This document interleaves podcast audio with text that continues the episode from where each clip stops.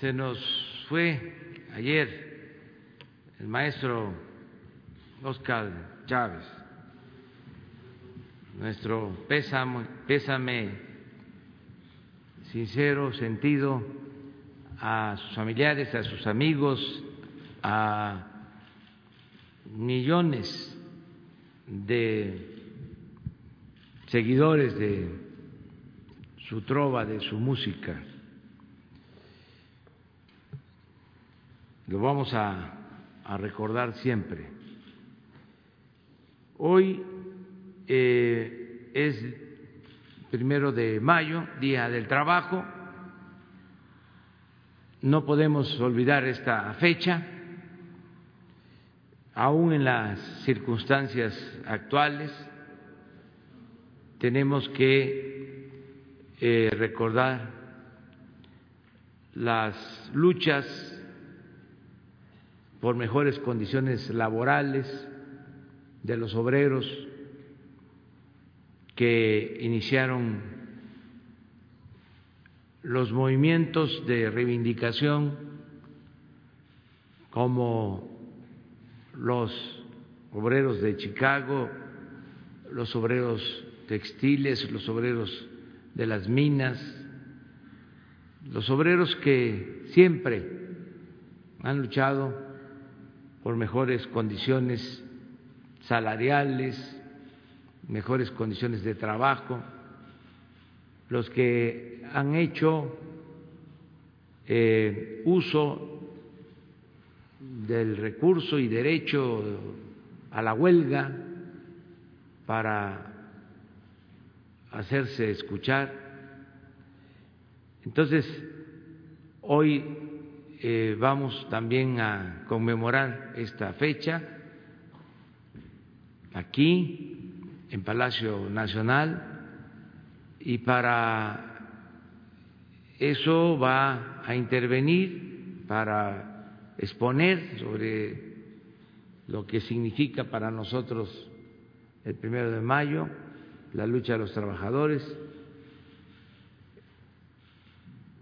la atención a sus demandas, el respeto a sus derechos, va a hablar eh, la secretaria del Trabajo, Luisa María Alcalde Luján, y eh, terminando la intervención de Luisa María, vamos a tratar el tema de salud, el tema de eh, la pandemia que estamos enfrentando, el coronavirus,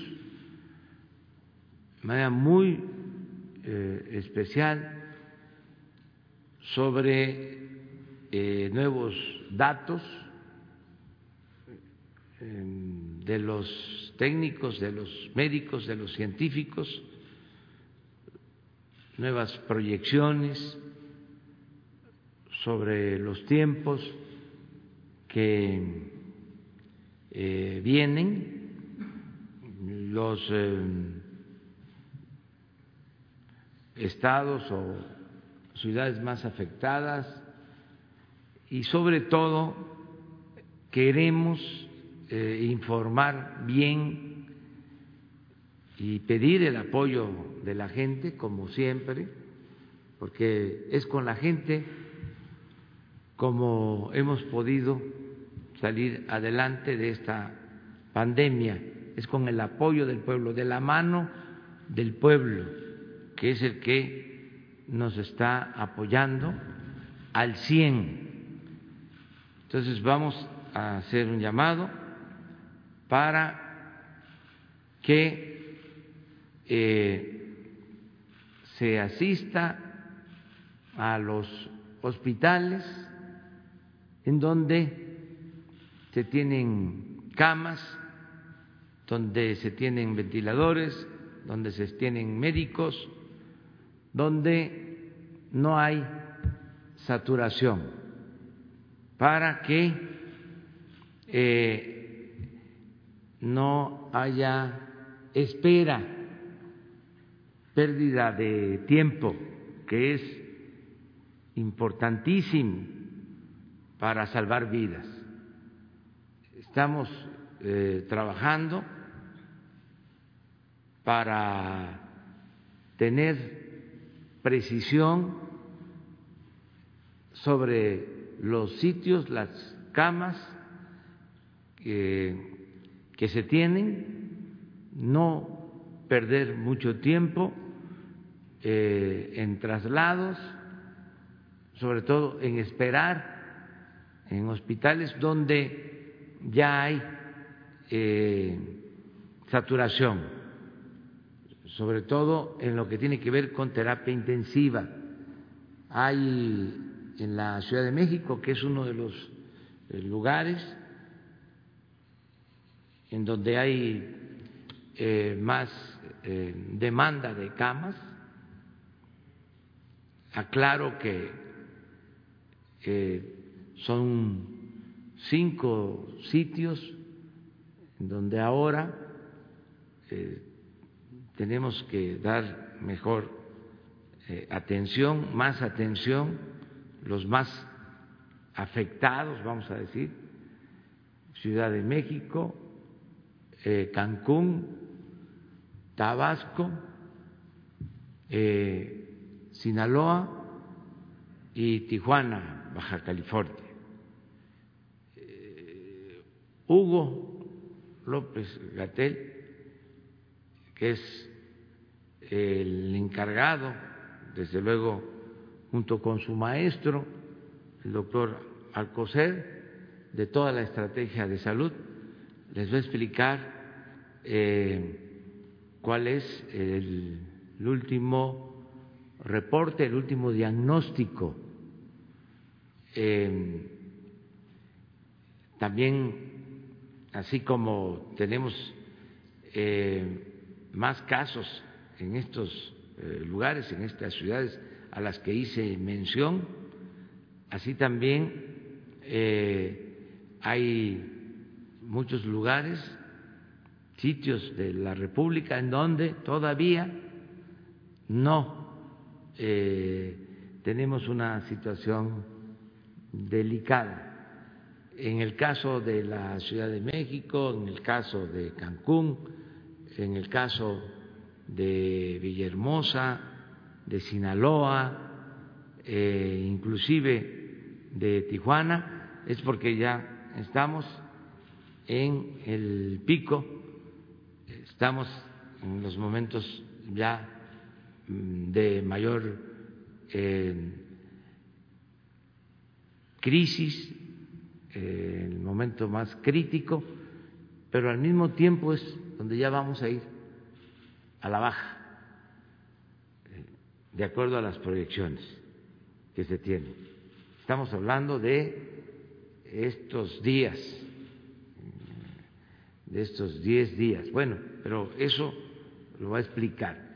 Eh, esto nos lleva que en el caso de la Ciudad de México, tenemos camas suficientes, garantizarle eso al pueblo eh, para atender, pero que tenemos que eh, acudir a las camas disponibles y no ir donde ya hay saturación, a esperar.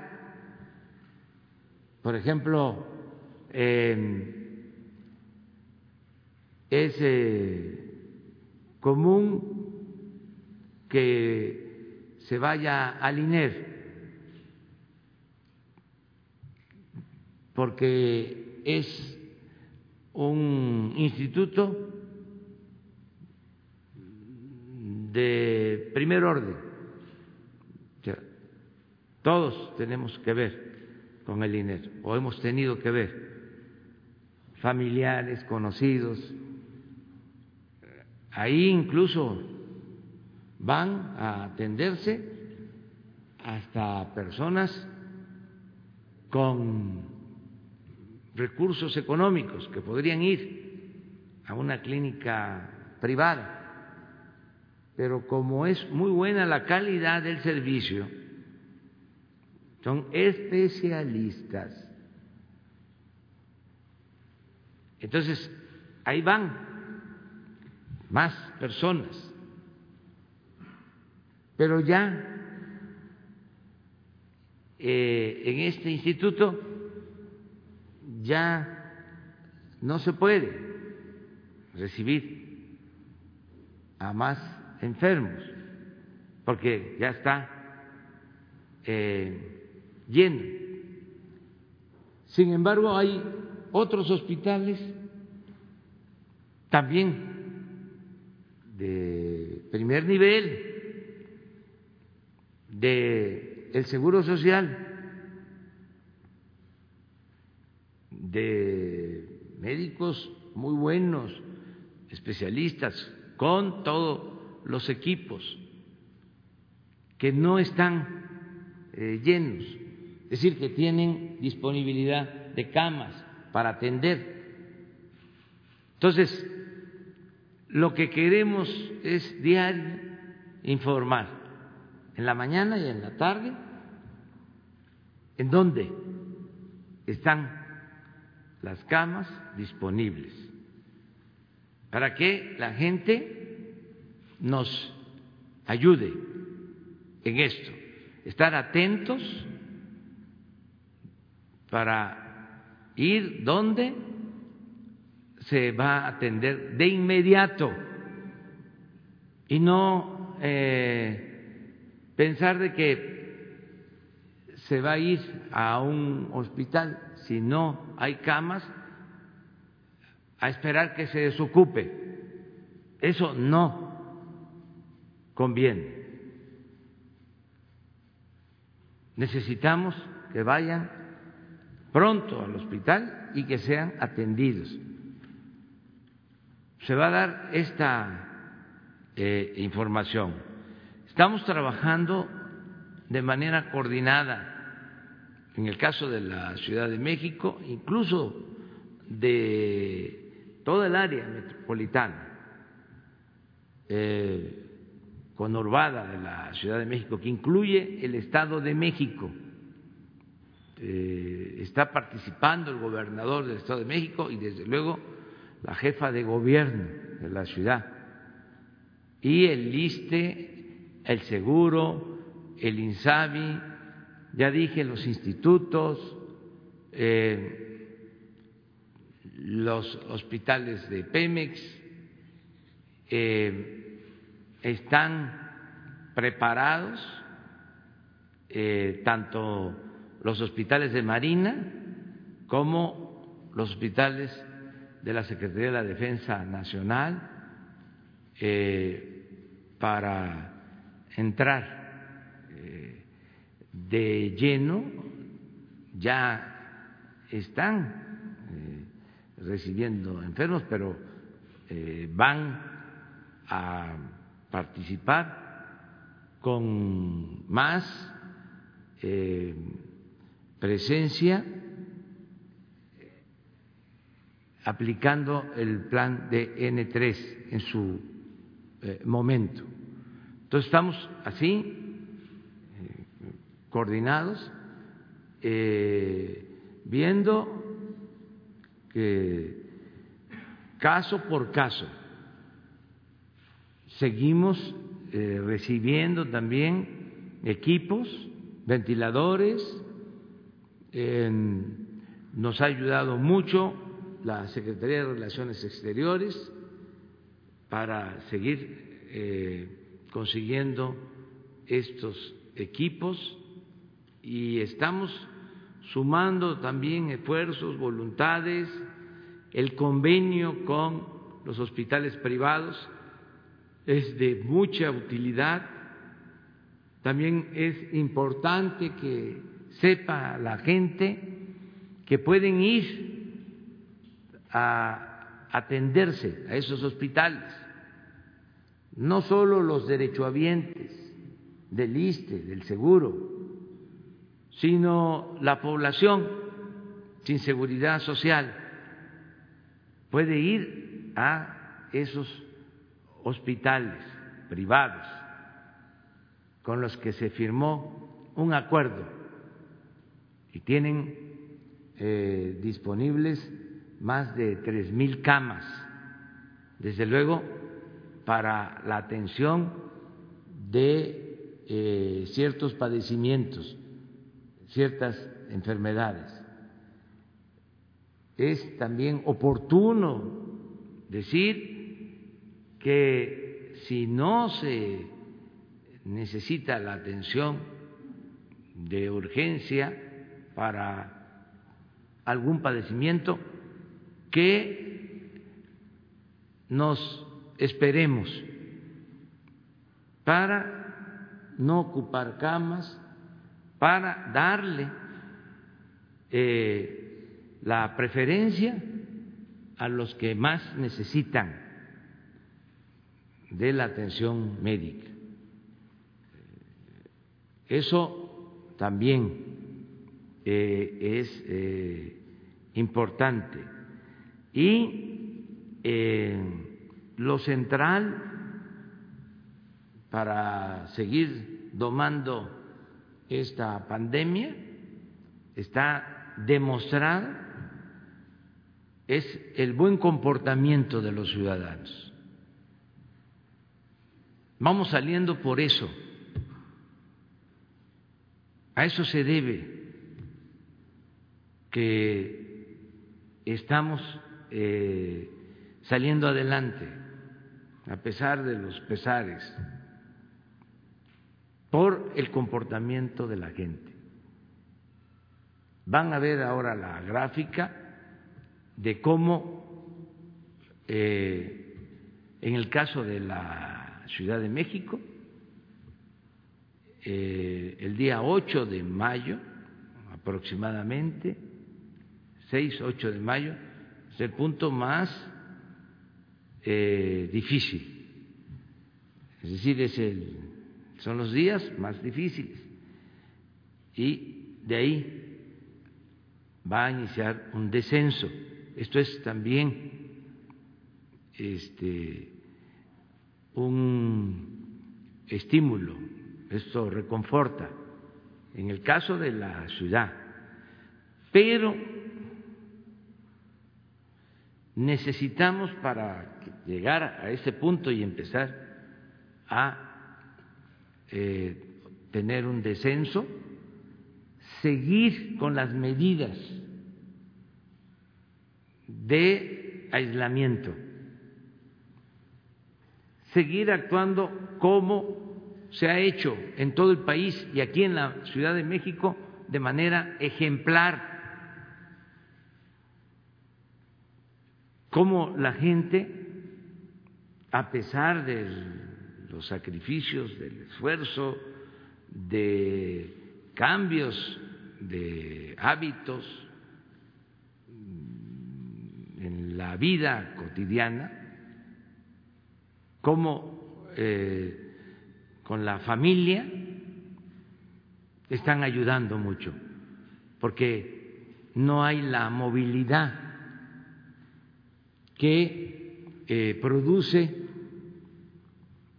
más eh, casos eh, de infección, más casos de afectación por la pandemia. El quedarnos en la casa, el de aplicar lo de la, la sana distancia, ha ayudado muchísimo un homenaje a la gente, a los que están en sus casas, a los que están cuidando a los adultos mayores, los que están cuidando a enfermos. Esto ha sido lo mejor de lo mejor. Entonces,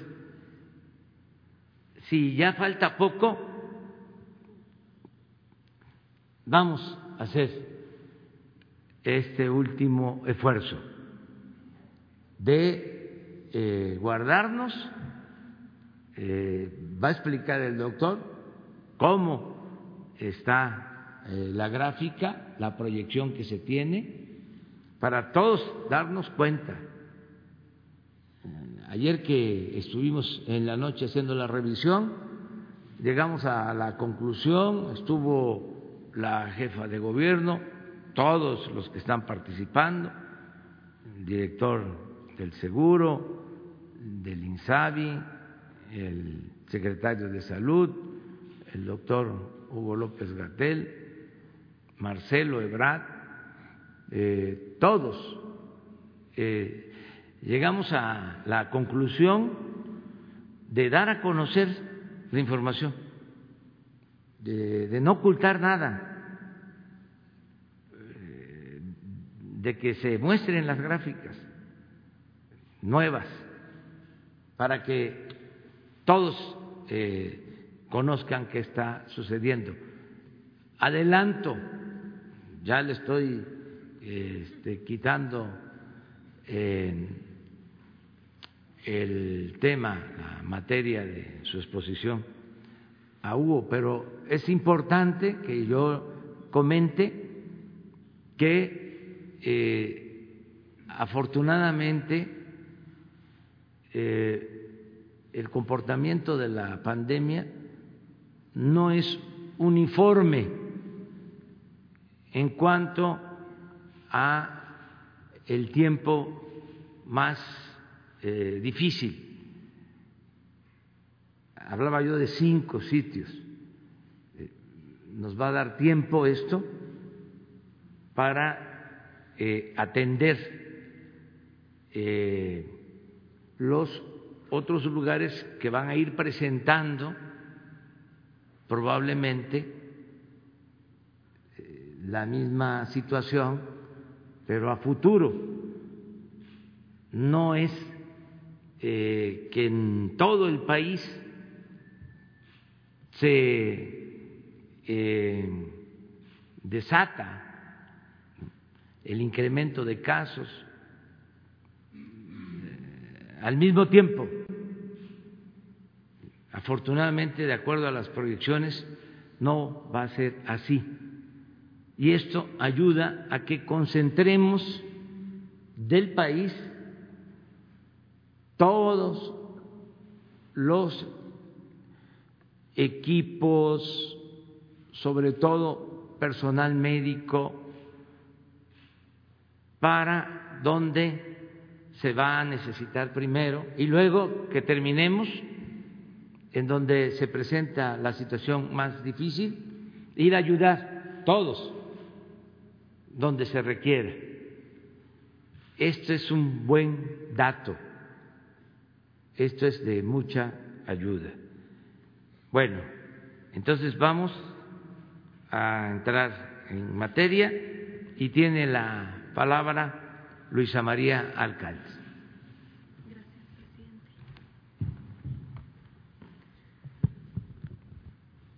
Buenos días a todas, a todos los comunicadores y a las mujeres y hombres que viven de su trabajo, que nos escuchan desde sus casas, desde sus domicilios.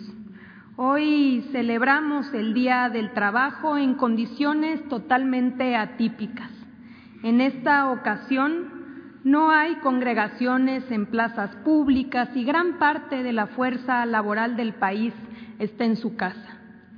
Es tiempo de solidaridad y quizá más que nunca es importante reconocer que la lucha de muchos trabajadores y trabajadoras que anteriormente no gozaban de ningún tipo de derecho, hoy, a pesar de las circunstancias, nuestras leyes prevén que no es correcto abandonar a su suerte a miles de personas que entregan parte de su vida a empresas y negocios.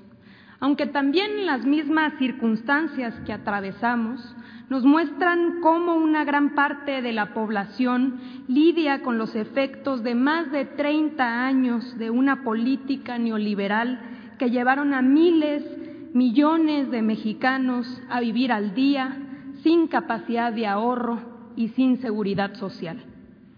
En el proyecto de transformación del país que llevamos a cabo, el trabajo dejó de ser un tema relegado, marginal, y ha vuelto a la posición central que nunca debió haber dejado. Porque cuando hablamos de trabajo, hablamos de personas. El trabajo es el generador de la riqueza, la principal fuente de ingresos de las familias mexicanas, la actividad que nos confiere identidad y mediante la cual desarrollamos una vocación. Sirva pues este primero de mayo como una oportunidad para hacer un recuento de los logros hasta aquí alcanzados, pero también como un recordatorio de lo mucho que tenemos por recorrer hasta lograr que el trabajo sea una actividad que dignifique y remunere adecuadamente a todas y todos los mexicanos. En 17 meses de esta administración se impulsó una nueva política de salarios mínimos. Este año el salario mínimo pasó de 102 a 123 pesos diarios, mientras que en la zona libre de la frontera norte llegó a los 185 pesos al día. Sumado al aumento de 2019, el salario mínimo ha recuperado en dos años 35% del valor que fue perdido durante tres décadas en que imperó una nociva política salarial. Estos aumentos han puesto en evidencia que la amenaza de la inflación no era otra cosa más que un mito. Las evaluaciones apuntan a que la nueva política de salarios mínimos no ha presentado efectos negativos en los precios de los productos de consumo, pues la inflación anual fue de 3.2% en marzo. Más aún, según datos del Instituto Mexicano del Seguro Social, el salario promedio aumentó un 8% en los últimos dos años. La reforma laboral es quizá el cambio más importante en los últimos 100 años para el mundo del trabajo. Reforma que fue acompañada con la ratificación del convenio 198 de la Organización Internacional del Trabajo sobre sindicación y negociación colectiva. Es pasar de los contratos de protección, de la corrupción sindical, a lograr que los sindicatos, las organizaciones gremiales tengan autonomía e independencia frente a los patrones y también frente al gobierno, que sean fuertes y que cumplan con su función de defensa de los trabajadores, lograr que los sindicatos pasen de un régimen de simulación a uno de verdadera y legítima representación.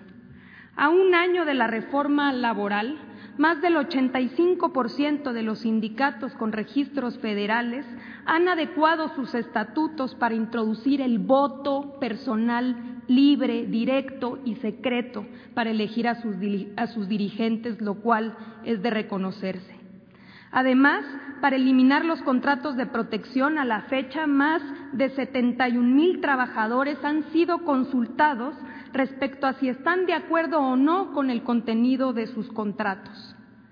Igual de relevante significa el hecho de que la democracia y el voto secreto y directo sea también una herramienta para los casi cuatro millones de trabajadores al servicio del Estado. Asimismo, como parte de la implementación de la reforma, estamos consolidando de la mano de los poderes judiciales la creación de tribunales especializados en materia laboral, juicios cortos, orales, que den pie a una pronta resolución de conflictos y un auténtico acceso a la justicia.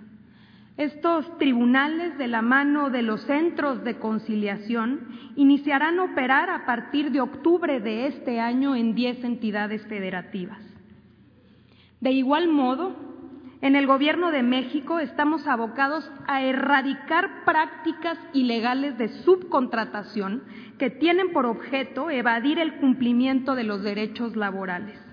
A diferencia de administraciones anteriores que consintieron e incluso lo promovieron, hemos conformado un grupo de trabajo como nunca antes para lograr consolidar una estrategia conjunta con la UIF, el IMSS, el SAT, la Procuraduría Fiscal y el Infonavit. En lo que va de la presente administración hemos realizado inspecciones con el objeto de vigilar, detectando a 1.391 empresas que operaban con presuntos esquemas de subcontratación abusiva, protegiendo así a miles de trabajadores. Aquí mismo, en dos ocasiones, hemos informado y exhibido el comportamiento de estos mecanismos. En diciembre del año pasado, como parte ya de una práctica casi normalizada para cerrar el año, muchas empresas de subcontratación dieron de baja a sus trabajadores de los registros del IMSS. Lo mismo sucedió hace apenas unas semanas en plena pandemia. Lo importante es que esta batalla ya inició y seguiremos actuando con contundencia para erradicar estas prácticas ilegales. Le apostamos a la juventud. Nunca se había invertido de manera tan contundente en una nueva generación con ganas de trabajar que carecía de oportunidades. Más de un millón doscientos mil jóvenes han recibido capacitación laboral a través del programa Jóvenes Construyendo el Futuro, recibiendo una beca mensual de 3.748 pesos y seguro médico. Esta generación se está formando y adquiriendo experiencia y se encamina para ser una fuerza laboral mejor preparada y por ende con mejores posibilidades. Estos no son datos fríos, detrás de cada cifra hay una historia de vida. Es muy inspirador notar las relaciones y los lazos que se han forjado entre tutores y aprendices. Los primeros enseñan de sus oficios y su experiencia y los segundos entregan su esfuerzo, su creatividad, fortaleciendo así a las empresas y negocios. Se está generando así comunidad. Finalmente, que sirva también este primero de mayo para decirles a las mujeres trabajadoras que no están solas, que con la implementación del principio de proporcionalidad por razón de género en la reforma laboral, estamos impulsando cada vez más que haya mujeres en las directivas sindicales, que tenemos la convicción de que el trabajo digno comienza en el hogar y que por eso recientemente el Estado mexicano ratificó el convenio 189 de la OIT y puso en marcha el programa piloto de incorporación de las trabajadoras del hogar a la seguridad social. Comenzamos así a saldar una deuda histórica con un sector cuyos derechos habían sido de los más vulnerados. Que no podemos descansar hasta que tengamos espacios laborales libres de violencia. Y por eso, de la mano de InMujeres, desarrollamos el modelo de protocolo para prevenir, atender y erradicar la violencia laboral, para prevenir la discriminación por razón de género, así como la atención de casos de violencia, acoso, hostigamiento sexual en los centros de trabajo que se ha logrado reducir en casi 3% la brecha salarial entre hombres y mujeres y que vamos por más. Y que políticas de inclusión como las impulsadas por el Gobierno de México a través de sus programas prioritarios, según datos recientes del ENOE, se registra un incremento de la tasa de ocupación de mujeres jóvenes, la cual pasó de 42.7% en diciembre de 2018, cuando arribamos al gobierno, a 45% apenas en marzo, lo que significan 300.000 mujeres jóvenes más incorporadas al mercado laboral. Por último, todos tenemos que reconocer que estos momentos difíciles nos ponen a prueba. Es momento de sacar lo mejor que tenemos como personas. Hoy más que nunca hay que ser solidarios y responsables. A todas y a todos nos toca velar por las fuentes de empleo y la cobertura médica para proteger los ingresos y la salud de las y los trabajadores ante la pandemia del COVID-19 tal como lo están haciendo con enormes esfuerzos la mayoría de los empresarios de nuestro país. Llevamos 17 meses de un gobierno que trabaja por las y los trabajadores y que lo seguirá haciendo hasta que todas y todos, sin excepción, podamos acceder como fruto de nuestro trabajo a una vida mejor. Primero de mayo, Día del Trabajo. Gracias,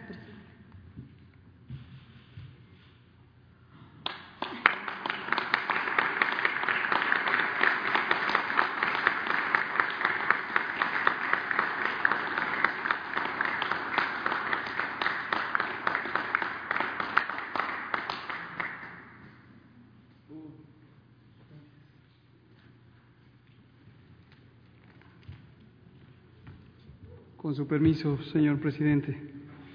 Secretaria, qué bonito discurso. Que lo cuente. Jefa de gobierno, secretario, canciller, director. Como comentó el presidente, quisiéramos compartir con ustedes algunas eh, actualizaciones sobre la pandemia de COVID en México. Hoy por la tarde, a las 7 de la noche, daremos muchos más detalles, pero queremos que desde ahorita sepan de manera panorámica algunos elementos importantes porque hay buenas noticias, hay eh, cambios que nos van a permitir ser más eh, efectivos en reorganizar la atención y que eso es lo que queremos compartir con ustedes. Si vemos la primera diapositiva, eh, no, de, Si el informe técnico, como ya lo dimos anoche y vamos a volver a darlo, ya no se los relato. Bueno, anoche no lo presentamos en voz, eh, sino que escuchamos a la niñez eh, mexicana, lo cual fue muy estimulante porque nos hicieron preguntas muy puntuales, muy interesantes y creo que de interés público para la infancia y también para la adultez.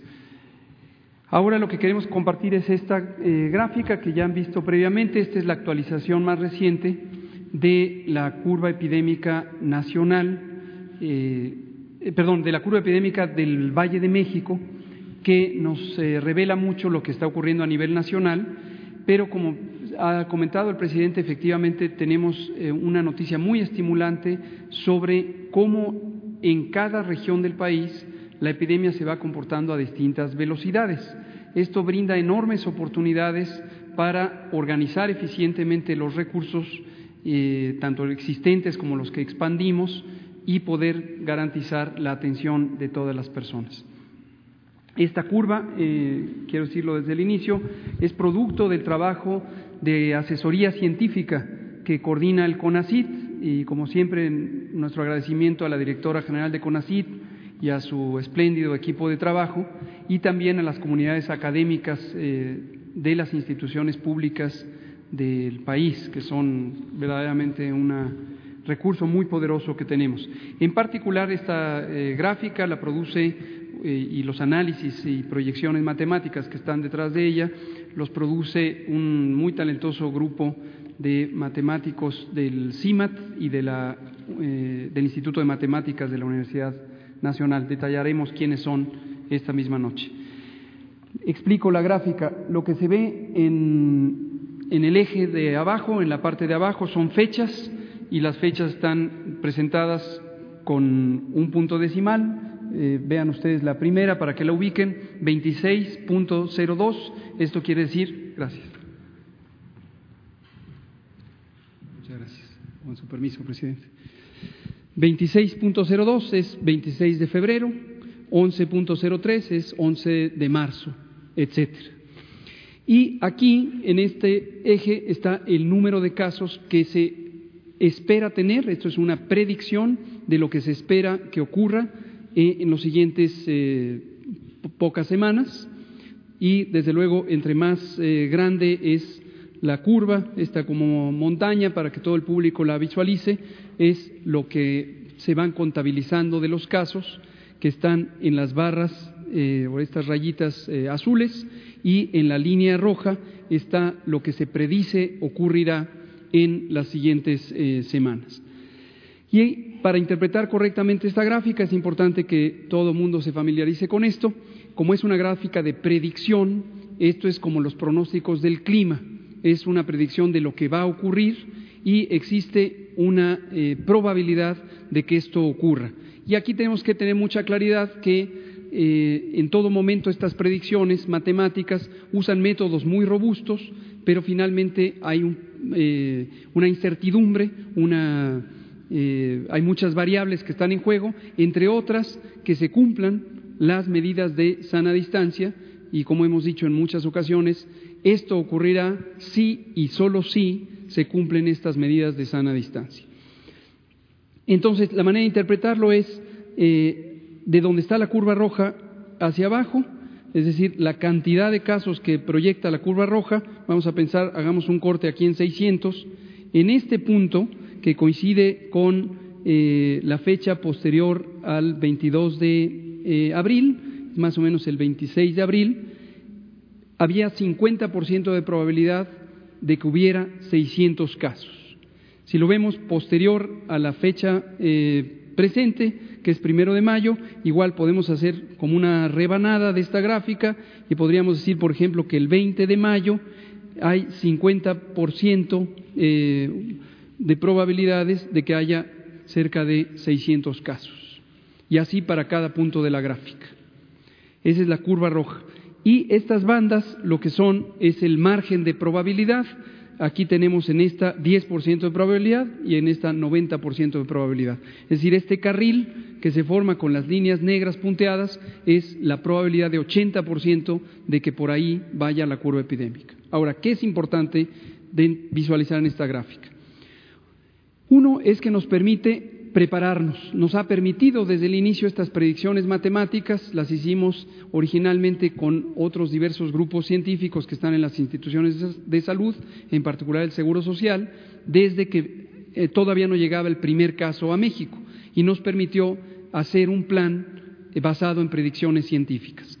Ahora que se ha incorporado este grupo de asesoría científica con varios grupos académicos, le damos seguimiento a la epidemia con base en estos pronósticos. Vean ustedes que en las líneas eh, azules, que son los casos observados reales, los casos eh, confirmados en esta representación, han seguido precisamente las predicciones. Las predicciones están basadas en los primeros casos observados y el método matemático que genera esta curva. Es decir, cuando había estos poquitos casos de aquí, se pudo dibujar esta curva roja. Por eso es una predicción. Y día a día, conforme se van registrando los nuevos casos, vamos viendo que la predicción se ha cumplido. Los matemáticos estaban en lo cierto. Ahora, ¿cuándo va a ser el momento cumbre de la epidemia? Como hemos dicho, va a ser, habíamos dicho originalmente entre el 8 y el 10 eh, de mayo, está aproximadamente ahí, está, si fuéramos muy puntuales, el 6 de mayo. Entonces nos faltan todavía una semana hasta llegar a ese momento cumbre y después empezará a descender. Pero una cosa que es muy importante, y lo acaba de decir el presidente, es si y solo si nos mantenemos en casa, quédate en casa. Esto es importantísimo porque si empezamos a salir de casa, esta predicción no se va a cumplir y en cambio vamos a tener un aumento en la curva epidémica. Quédate en casa es la medida fundamental para evitar los contagios y evitar que exista estos casos más allá de lo que ha sido predicho. Vamos a ver la siguiente diapositiva. Un elemento que es importante.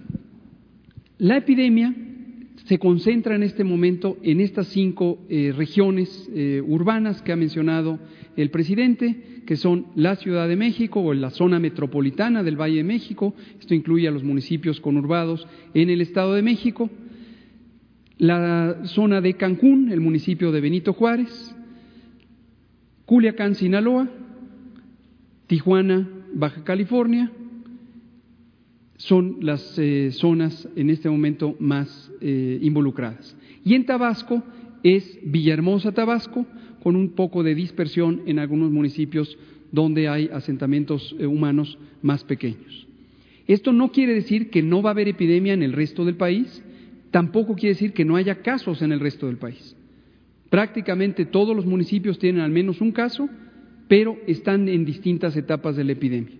Hay zonas urbanas y en particular la de Guadalajara y la de Monterrey, que han estabilizado el aumento de casos. Y esto es una excelente noticia, porque de las tres grandes zonas metropolitanas, ahorita sola una está activa. De todos modos, existe el riesgo de que cualquiera de estas dos empezara a tener más casos. Pero en este momento, dadas las intervenciones de sana distancia, la Jornada Nacional de Sana Distancia, se han mantenido con muy baja transmisión. Y lo que va a implicar, como lo hemos dicho y como lo dispuso el Consejo de Salubridad General, vamos a poder segmentar las intervenciones para ir atendiendo en su momento a cada región sin que el país sea un conjunto de toda una epidemia que nos rebase.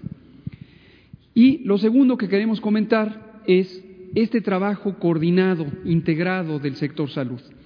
Esto ha sido verdaderamente eh, alentador, porque además es histórico que el sector salud trabaje en conjunto como si fuera una sola institución, aunque son varias de las instituciones que lo conforman, incluyendo el Instituto de Salud para el Bienestar, que es la institución más recientemente creada en el Sistema Nacional de Salud. Y esto lo que nos permite es buscar cómo colaboramos para atender a las personas en el momento que se necesita.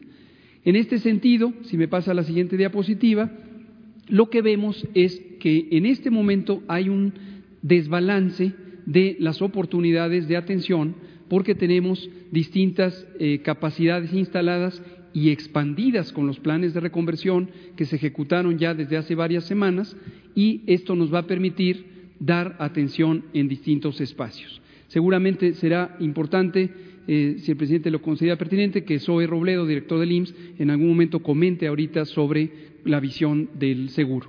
Pero básicamente la idea general es, tenemos estas oportunidades porque hoy vemos, les pongo el ejemplo, el ISTE está en este momento saturado. En este momento, para las camas generales, está teniendo ya esta capacidad ocupada. Pero esto no quiere decir que todo está saturado. Eh, tenemos un sistema nacional de salud, esta es la representación en la Ciudad de México que nos permite hacer estos esquemas de cooperación y tenemos otras eh, partes del sistema de salud que aún tienen capacidades disponibles. Entonces estamos viendo ese esquema de coordinación para que se puedan distribuir las personas apropiadamente. En la siguiente diapositiva lo que vemos es una herramienta que tiene la Ciudad de México. Todo esto es el, caso de la Ciudad de México, pero este mismo modelo es replicable potencialmente en su momento, cuando sea así necesario, para otras partes del país. Esta aplicación que está en esta dirección de Internet es del Gobierno de la Ciudad de México y es un portal ciudadano que permite identificar la disponibilidad de espacios de atención para las personas que pueden acceder a los distintos hospitales. Como puede verse, esta es una presentación eh, en tiempo real desde el sitio de Internet y eh, la dirección electrónica está en la que señalé. Vamos a ver, por ejemplo, los institutos nacionales de salud que están en la zona sur de la Ciudad de México. Vamos a verlos de manera específica para dar un mensaje muy claro de dónde, si hacemos un zoom aquí para que se vea un poquito más claro, más zoom, más zoom, más zoom. La zona de los institutos nacionales de salud, lo que conocida popularmente como la zona de los hospitales, para quienes eh, los conocen aquí en la Ciudad de México, tiene a los eh, institutos de salud que han sido reconvertidos. Como ya mencionaba el presidente, hay, estos institutos gozan de un excelente prestigio porque son excelentes instituciones y obviamente fueron los primeros que se ocuparon.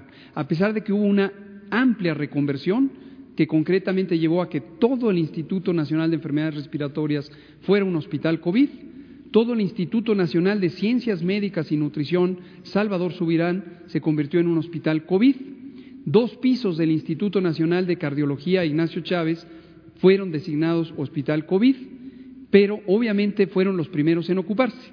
Entonces, en este momento le decimos a la ciudadanía, hoy primero de mayo, ya no vayan a estos hospitales en este momento ya no vayan a estos hospitales para atender a personas con COVID, porque están ya en su límite de capacidad.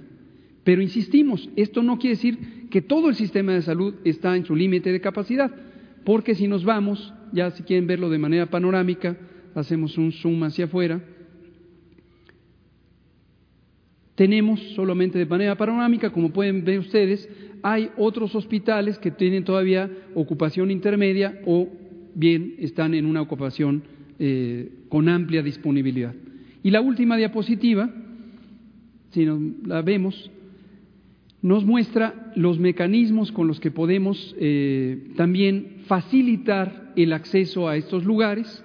Es muy importante la regulación de las urgencias médicas y hemos eh, convenido eh, de todo el sector salud a nivel nacional, pero también en coordinación con las entidades federativas, en este caso la Ciudad de México, los mecanismos de orientación ciudadana.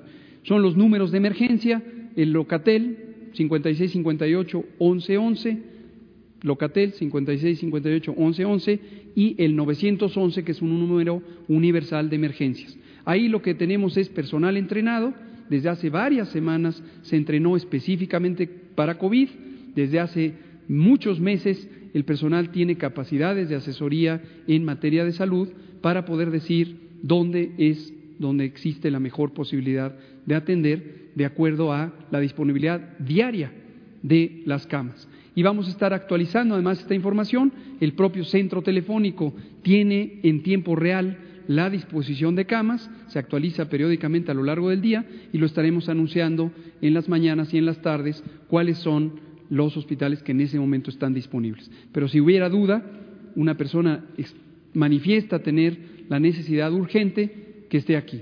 Termino recordando los síntomas de COVID, las poblaciones con mayor probabilidad de complicarse y los signos clínicos médicos de complicaciones que se constituyen en urgencias. Los síntomas típicos de COVID son fiebre, tos, dolor de garganta y pueden estar acompañados de dolor de cabeza, dolor muscular, enrojecimiento de los ojos, escurrimiento nasal y otros síntomas accesorios como pérdida de olfato o pérdida del gusto.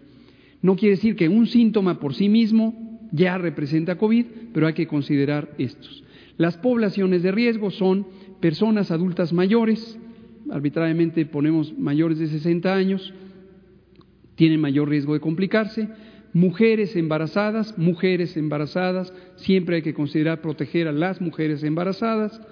Y también personas de cualquier edad que tengan ciertas enfermedades crónicas, en especial hipertensión, diabetes, obesidad, el tabaquismo, el tabaquismo en sí mismo es una enfermedad, el tabaco no es un producto que proteja la salud, es un producto dañino para la salud y también aumenta el riesgo de tener eh, COVID en su forma grave personas que tengan inmunosupresión, personas que tengan eh, em, antecedentes de usar medicamentos que disminuyen la efectividad del sistema inmune, también tienen mayor riesgo. Personas con enfermedad cardíaca crónica, pulmonar crónica. Finalmente, personas de cualquier edad, con cualquier situación de salud, que presentaran síntomas de COVID y en algún momento presentaran dificultad para respirar, dificultad para respirar, sienten que no introducen suficiente aire, oxígeno a su organismo, y eso lo notan porque se fatigan muy fácilmente o porque necesitan inhalar con energía para aspirar mayor cantidad de aire, o se sienten somnolientos en presencia de COVID, entonces puede esto representar una urgencia médica. Si hay dolor de pecho en alguien que tiene los síntomas de COVID, eso es una urgencia médica, independientemente de si tiene o no los elementos de riesgo. Y si los presenta, entonces hay que llamar 5658 1111 o 911 para tener una pronta asesoría y referencia a las unidades clínicas. Presidente. Soy.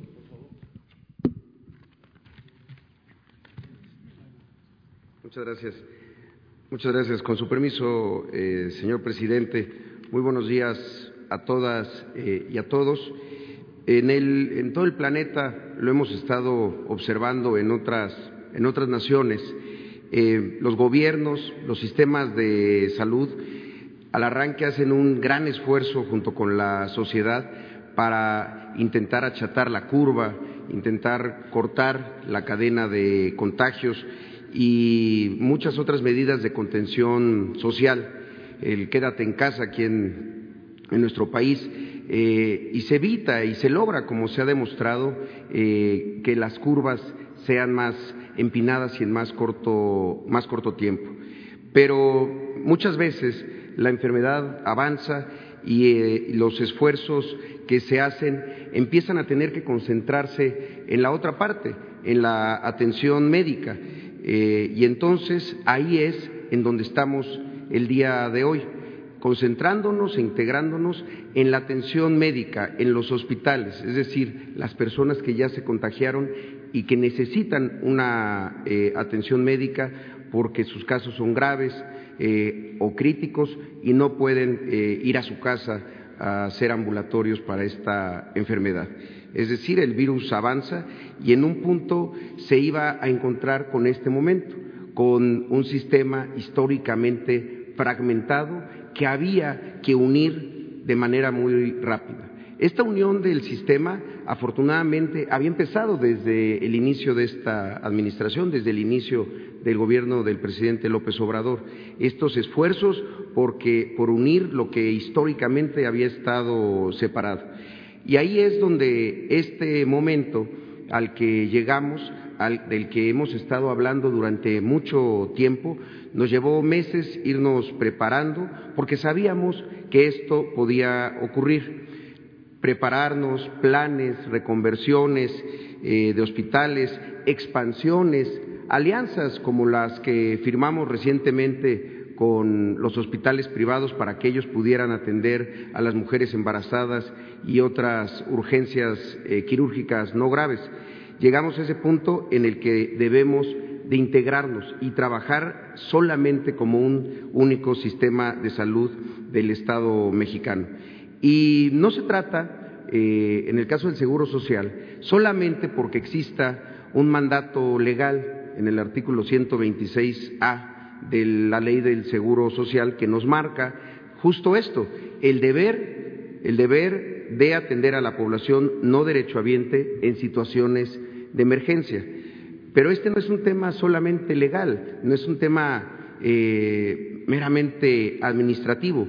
Nos mueven tres fuerzas que son mucho más poderosas.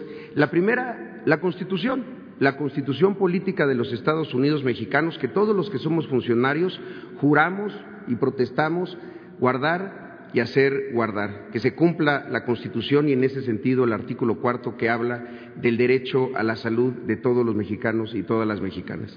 El segundo, el superior mandatos, juramento, eh, la vocación humanista que tiene el personal de salud, los profesionales de la salud, todos aquellos que decidieron en algún momento tomar el camino de salvar vidas, de dedicar su vida a salvar vidas.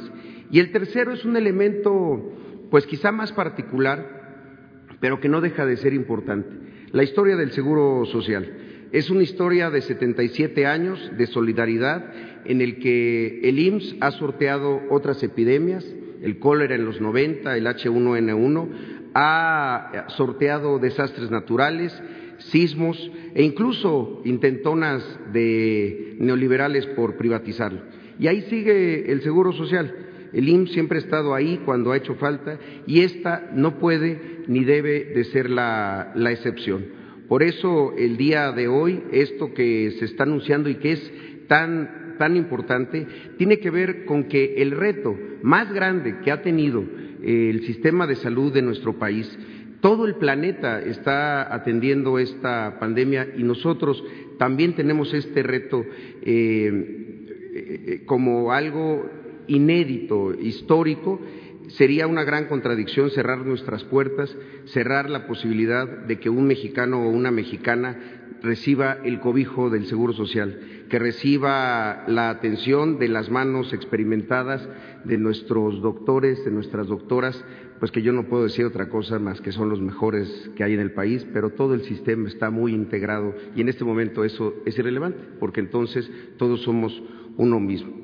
Dejar de pensar que puedan recibir la atención, el cuidado de una de nuestras enfermeras, porque de nada serviría ser la institución eh, con mayor capacidad que tiene el país o incluso la institución con mayor eh, de seguridad social, con mayor capacidad de toda América Latina, si lo que nos hace grandes a las instituciones, a las personas, es la solidaridad.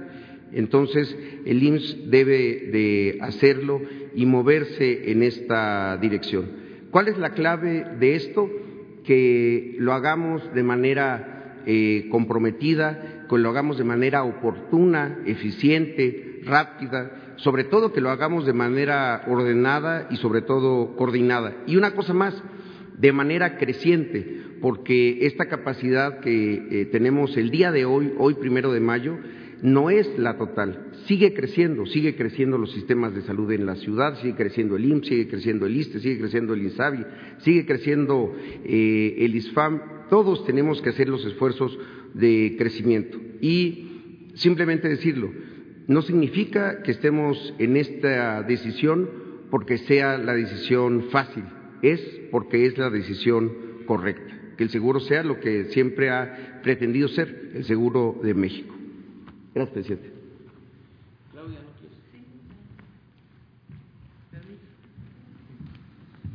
Gracias, presidente. Muy buenos días. Eh, decirles que tenemos ya prácticamente o más de un mes trabajando coordinadamente con las instituciones del Gobierno de México.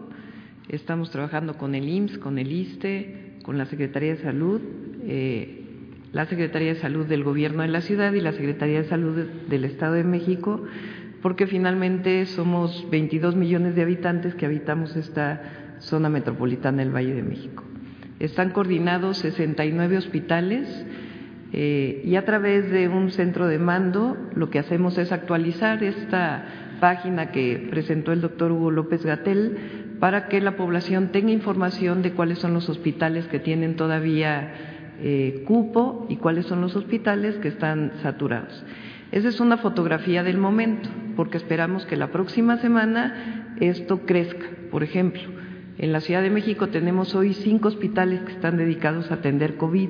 La próxima semana vamos a tener nueve hospitales que van a estar atendiendo COVID. De la misma manera, el seguro se está ampliando y en el momento que lo determine el presidente entrará el plan de N3 y el plan Marina para apoyar en el incremento hospitalario que requiere la Ciudad de México y eh, la zona conurbada. Así que son 69 hospitales, un centro de mando que está actualizando y la coordinación permanente entre la Secretaría de Salud de la ciudad, eh, el CINSAE, que incluye los Institutos Nacionales de Salud, el Hospital General de México, el Hospital Juárez, una parte del GIA González, el ISTE, el IMSS y en su momento CEMAR y SEDENA. Así que pues agradecemos mucho esta coordinación, presidente, y vamos a estar atendiendo y coordinados siempre como una unidad para poder atender a los habitantes de la Ciudad de México. Muchas gracias.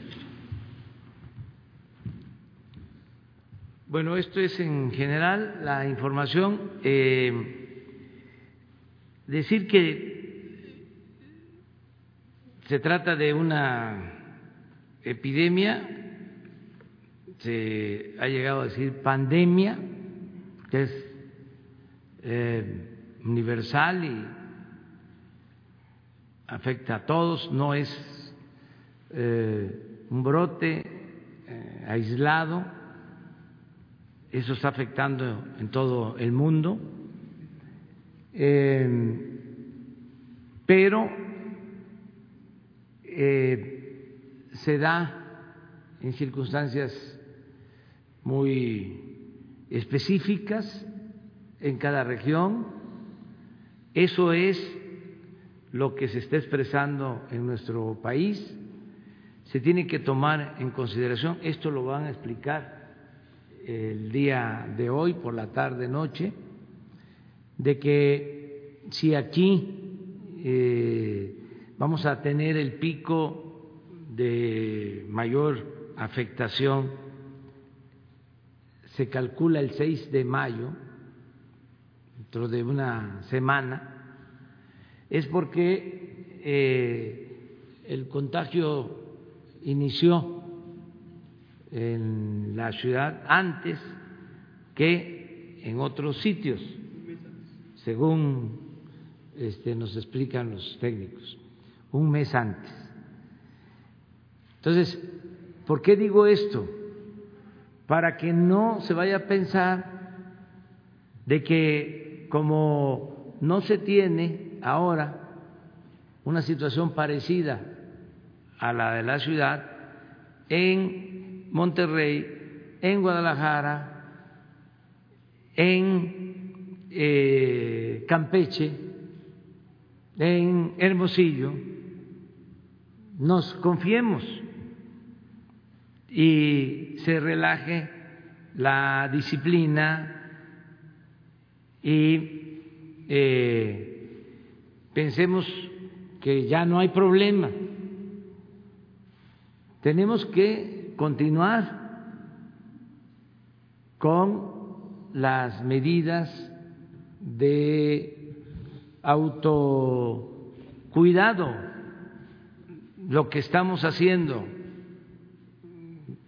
el cuidarnos en familia, quedarnos en casa, salir solo para lo indispensable, sin eh, medidas coercitivas. Hay países en donde no los dejan salir de sus domicilios. No puede salir solo un miembro de la familia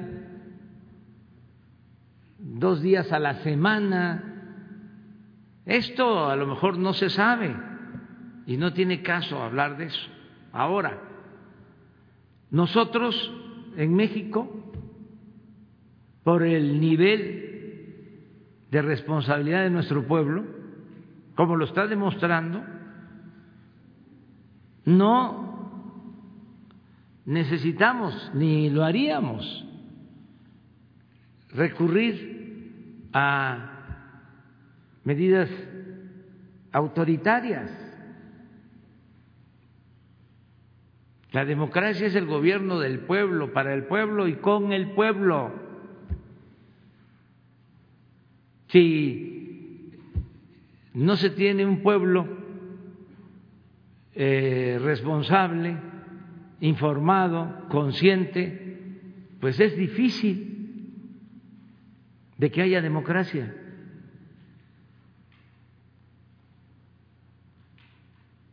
Entonces, por eso es no eh, confiarnos, eh, las medidas tienen que seguirse llevando a cabo en todo el país, es por el bien de todos. Y eh, hoy por la tarde noche se explica más esta gráfica de la ciudad, de la zona metropolitana, del Valle de México, eh, se tiene para Villahermosa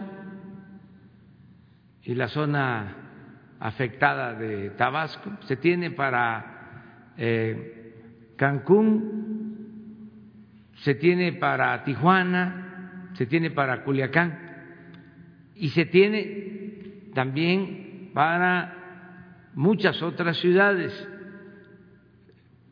se mencionan estas porque es donde tenemos eh, la mayor urgencia por eh, el número de casos. Entonces, vamos a estar informando constantemente. Lo de la eh, asistencia al hospital, ya lo mencionó muy bien Hugo López Gatel, doctor, eh, se tiene que dar cuando sea necesario y eh, ir al hospital donde hay camas disponibles, no perder tiempo. Y Vamos a estar actualizando eh, esta información.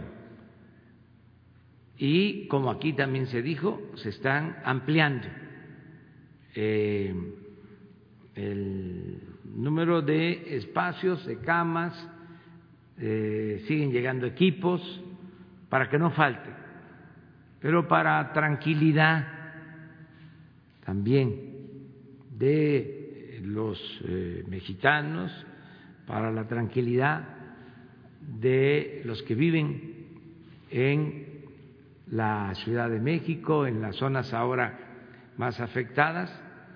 Eh, estamos eh, trabajando para que no falten las camas. Si ustedes observan la proyección de la gráfica en la Ciudad de México, en el caso más difícil se están proyectando eh,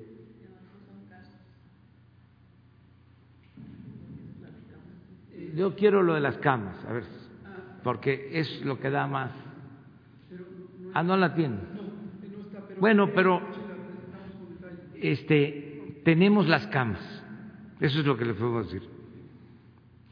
Hasta para el caso, me refiero a terapia intensiva, eh, que se desbordara, pero no va a ser así, porque nos vamos a seguir portando bien y eh, estamos hablando de alrededor de 1.800 camas de terapia intensiva y se tienen, es decir, ya están las camas con los ventiladores eh, para el momento más difícil, para que se tenga tranquilidad sobre eso.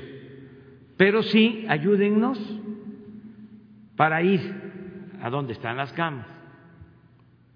Eh, no eh, ir a hacer espera en urgencia en hospitales que ya no tienen eh, camas suficientes o están a punto de llenarse. Entonces, eh, esa es la información en general. Abrimos para preguntas. ¿Hay lista? Pero vamos a empezar. Y ahorita vamos. Gracias, presidente. Buenos días. Eh, buenos días a todos. Preguntar, en el caso de la Ciudad de México, ¿ya podrían acudir eh, personas que no sean derechohabientes del Seguro Social a hospitales del Seguro Social dada la saturación, por ejemplo, en los institutos? ¿O todavía tendrían que buscar un hospital, ya sea del ISTE o del, o del propio seguro? Según no, ya, ya pueden acudir. Ya pueden. Y decir eh, reafirmar lo que aquí expresó el director del Seguro Social. Eh, por encima de cualquier ley y desde luego por encima de cualquier reglamento está la Constitución. Y en el artículo cuarto de la Constitución se establece el derecho del pueblo a la salud. No eh, es solo para emergencias. Nosotros llevamos a cabo una reforma para que se garantice el derecho a la salud, atención médica, medicamentos gratuitos. Eh, se decidió en situación normal que el ISTE, el seguro, atiendan a derechohabientes y que el INSABI atienda a la población que no cuenta con seguridad social. Pero todos los hospitales tienen la obligación de atender a la población en general, a la población abierta, que no tiene eh, seguridad social. Esto que estamos haciendo es llevando a la práctica ese principio. Sería violatorio de la Constitución si va un eh, enfermo a un hospital del el seguro y no lo pueden atender porque no es derecho derechohabiente. Eso también que quede muy claro eh, para directivos de hospitales.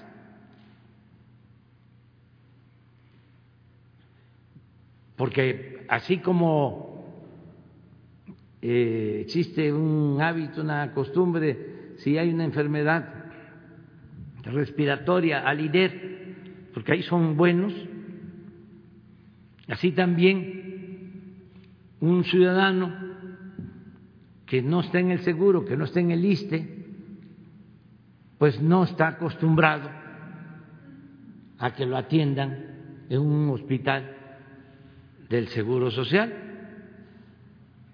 o del ISTE. Lo mismo, un ciudadano que no tiene seguridad social, que es más de la mitad de la población de nuestro país, desgraciadamente, y son los más pobres, pues si se enferma ahora, puede ir a un hospital privado, puede ir al hospital Ángeles, el más pobre de los pobres, porque hay un convenio, siempre y cuando eh, su padecimiento esté en los servicios que puedan prestar estos hospitales privados, que es algo que les agradecemos mucho a los dueños directivos de estos hospitales privados, porque así eh, sumamos camas. Estamos hablando de hasta ahora 3.400 camas adicionales de estos hospitales privados y todavía por, vuelvo a lo mismo, la costumbre, hay creo que 400 camas ocupadas. De las 3.400,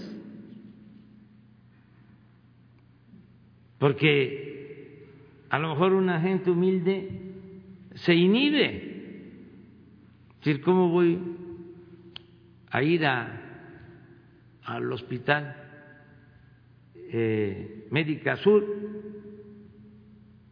si no tengo yo para pagar el servicio, porque no está informado, no hemos eh, informado lo suficiente eh, para que pueda ir y sea atendido y están siendo atendidos muy bien. De manera muy fraterna todos los que lo necesitan. Entonces, eh, es eh, esto eh, motivo para informar. Por eso decidimos hoy informar sobre las camas y los hospitales, porque si vemos la gráfica, repito, estos días son más difíciles, estos días eh, por venir, y eh, queremos que tengamos eh, comunicación constante, permanente. Presidente, y preguntar también qué tanto preocupa la zona oriente de la ciudad. yo hice un recorrido apenas hace un par de días por Iztapalapa y ahí mucha gente estaba en las calles, todavía era mucha la diferencia que hay entre, por ejemplo, la alcaldía Benito Juárez y, esta alcaldía de Iztapalapa. Eh, ¿Qué tanto preocupa a la gente? Sí se está quedando ahí en sus casas. Eh, la gente también por necesidad pues tiene que salir a trabajar mucho porque venden en las calles, en fin. ¿Qué tanto preocupa esta, esta zona? No sé si la jefa de gobierno o el doctor Gatel. Gracias. Todos se están portando bien, todos. Este, pero la que puede contestar mejor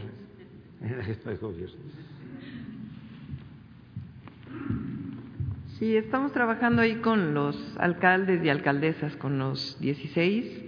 Evidentemente hay zonas en donde hay personas que viven al día y que requieren salir de sus casas.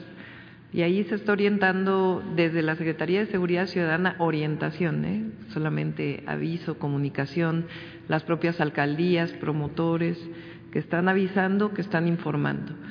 Por ejemplo, en Iztapalapa hay más de 300 tianguis Y ahí en un trabajo coordinado por la alcaldesa de Iztapalapa, pues se ha logrado reducir estos 300 tianguis a solamente vender eh, los insumos que están permitidos.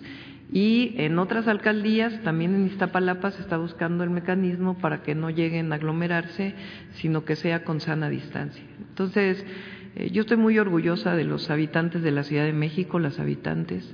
Eh, ha habido, solo por contarles, el metro de la Ciudad de México eh, normalmente tiene entre 5 y 6 millones de viajes, hoy tiene solamente el 20% de estas personas lo están utilizando. Quiere decir que el 80% de las personas se está quedando en su casa. Eh, hay mucha gente también del Estado de México que viene a la ciudad, la línea A, la línea B del metro. Y aún en estas líneas se ha notado una reducción muy, muy importante. Y vamos a seguir insistiendo siempre en el marco democrático, no vamos a multar a la gente por salir a la calle, ni mucho menos, sino siempre es la información, la concientización, y yo pienso que la gente se está portando bien. Presidente, tengo de otro tema, no sé si de una vez se la puedo hacer la pregunta. ¿Cómo? Tengo de otro tema otra pregunta. A ver. Sí, eh, le quiero preguntar sobre este tema del presupuesto, porque ya hay una oposición que se ha conjuntado para no aprobar esta propuesta. ¿Ustedes han valorado, más allá de esta, de esta postura de los partidos, eh, sin que haya una modificación a la ley, que ustedes puedan modificar la aplicación del presupuesto, eh, una vía jurídica alterna a esta? Sí, sí, eh, pero lo que queremos es hacerlo como nunca se ha hecho, con eh, apego a la legalidad y con transparencia. ¿Qué es lo que pasaba antes? de que se aprobaba un presupuesto y el Ejecutivo hacía lo que le daba la gana. Así, este, les he puesto ejemplos de cómo autorizaban una partida de tres mil millones para publicidad y ejercían quince mil, como que se este, eh, iban un poco para arriba, ¿no? O sea, aumentaba, como que no este, hacían buenas proyecciones. Y eso que estamos hablando de los tecnócratas, ¿no? Este, hasta formados en eh, universidades también de mucho prestigio. En gobernación, lo mismo. Hay una partida seguridad pública. Salía aprobada 500 millones y se gastaban 15 mil. Y así. Entonces, ¿qué estamos nosotros planteando? Hay una circunstancia especial, tenemos que hacer una adecuación al presupuesto original. Por ejemplo, tenemos que eh, reducir aún más el gasto corriente sin afectar a los trabajadores. Eso significa que si en gastos de operación íbamos a ejercer 50 mil millones, ahora vamos a ejercer 20 mil, porque necesitamos ahorrar 30, por poner un ejemplo.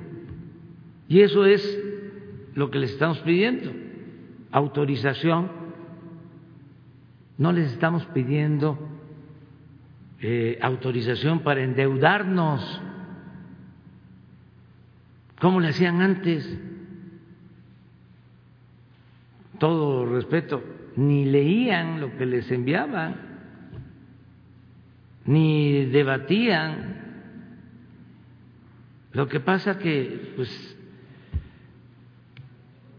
son cuestiones, vamos a decir, en el mejor de los casos, políticas. Pero ¿y si no se lo aprueban, qué va a hacer? No hay problema. Este, tenemos nosotros márgenes para poder, dentro de la ley, hacer los ajustes. Pero lo que queremos hacer es eh, mandarles el nuevo presupuesto que ellos conozcan cómo estamos pensando enfrentar la crisis sanitaria, la crisis económica, eh, dándole atención prioritaria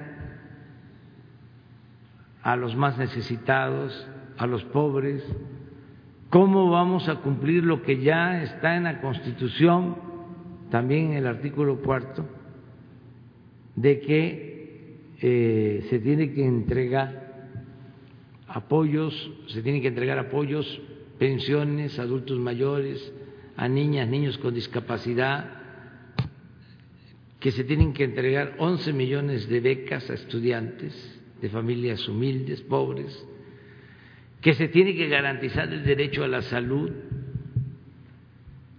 Saben que han padecido en algunos países porque no sonó la alarma a tiempo, como sucedió aquí, afortunadamente, que triunfó el movimiento democrático y paramos las privatizaciones. En otros lugares se fueron de, largo, privatizaron todo el sistema de salud o los sistemas de salud en algunos países. Y ahora, ante la epidemia o pandemia, tienen problemas. que nosotros podemos garantizar a todos? Porque el sistema de salud este, es público. Entonces, eh, queremos que se apruebe nuestra iniciativa y otra cosa que también eh, queremos que se apruebe es la extinción de los fideicomisos y los fondos que habían al por mayor, porque todos esos fideicomisos y esos fondos se fueron creando para manejar el presupuesto de manera discrecional sin ningún control. Entonces, queremos que Hacienda recoja todo ese dinero que es del pueblo y que se utilice para reactivar la economía, para el bienestar de la gente. Entonces, eso es lo que estamos pidiendo, eso es lo que les estamos planteando. Hay una situación también que se tiene que tomar en cuenta. Ya va a ser muy difícil que eh, voten una propuesta nuestra los opositores, porque ya vienen las elecciones. Entonces ya todo se politiza. Aún estamos viendo que en la emergencia sanitaria ahí andan este, deseándole mal al gobierno. Quieren que nos vaya mal Eso sí, en su discurso demagógico vienen a decirme guantes, porque ahora por la sana distancia ya no me puedo acercar mucho. Este, venía a decirme, estamos con el presidente, porque si le va bien al presidente, nos va bien a todos. Pura demagogia. Muchos, no, muchos, pocos, deseando que este, nos vaya mal. Ya no quiero repetir, ¿no? pero andaban buscando que este, se murieran las primeras personas cuando empezó lo de la pandemia. Pero me acuerdo eso, se me, se me va a olvidar. Una noche, yo creo que venías tú en el avión, que fuimos a la Costa Chica, y llegamos y ya, yo creo que hasta sabían que venía yo en el vuelo, porque llegando como nunca en el aeropuerto así de periodistas y con las cámaras, este, lampareándome. ¿Qué nos dice de, ya hubo el primer muerto del coronavirus? Este, yo apenas estaba viendo la información que habían difundido, me quedé callado ¿Pero qué opina? ¿No le importa? ¿No le va a enviar un pésame a los familiares? Decía, mañana hablamos, mañana hablamos. Y me acosaron hasta el carro. Hay veces que meten la cámara este, el micrófono y ya con paciencia, eh, cabeza fría, corazón caliente, vámonos. Llego aquí, ya tenía yo el informe de que no había fallecido el señor, que qué bueno que no falleció. Este, imagínense ya primero el hecho no de el acoso, el querer que haya este, una desgracia, que nos vaya mal. primero eso.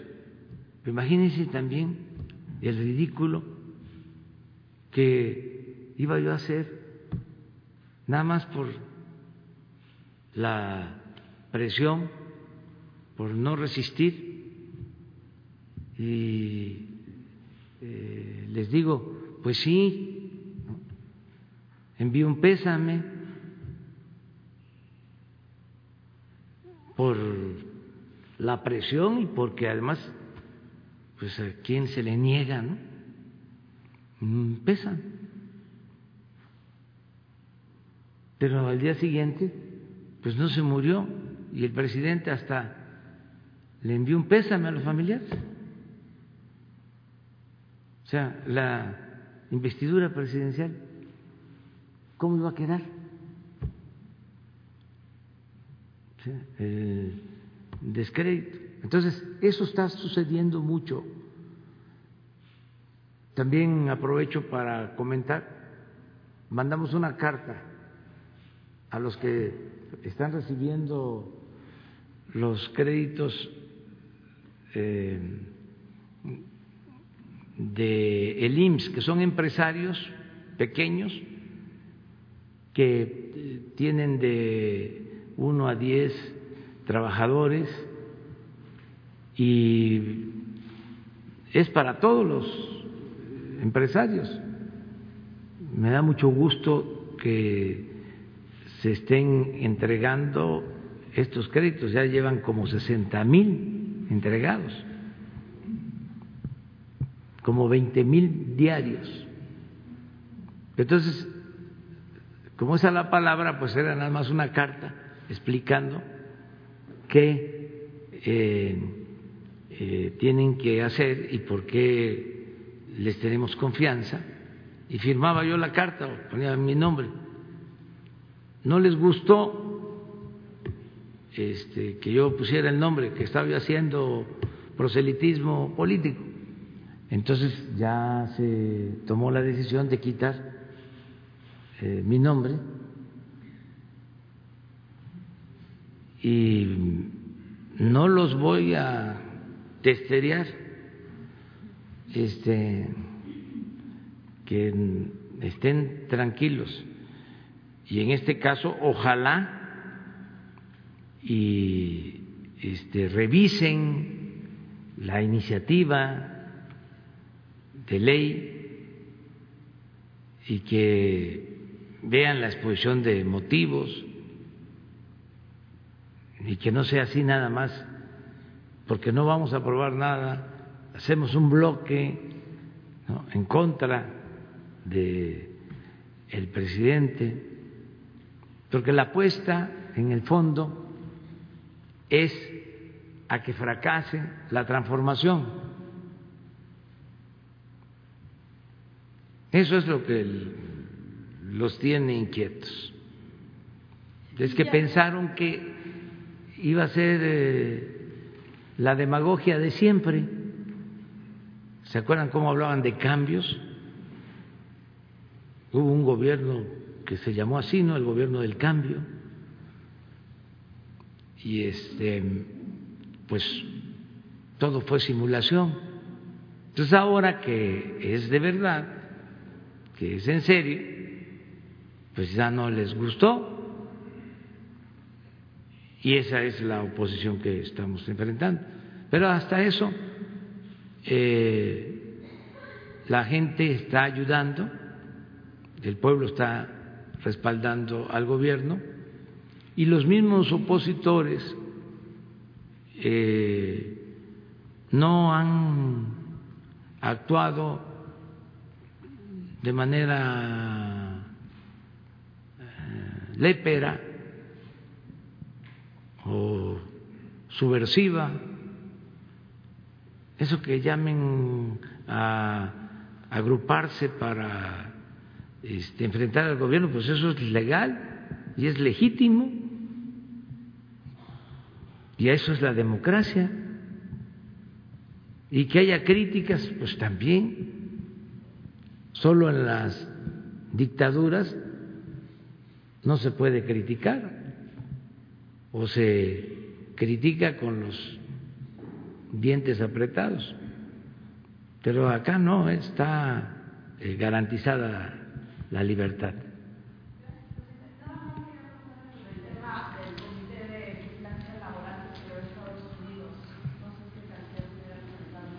Sí, el canciller.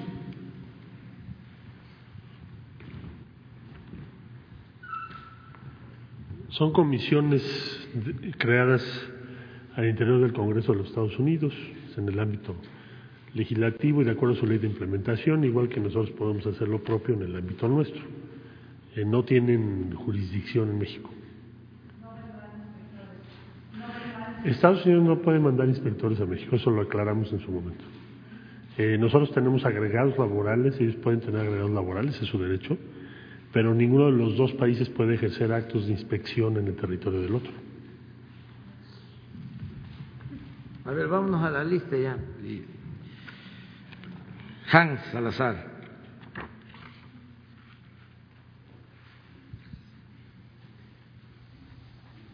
Buenos, buenos días, presidente. Hans Salazar, ZMG Noticias, Grupo Político y Socorro Virtual.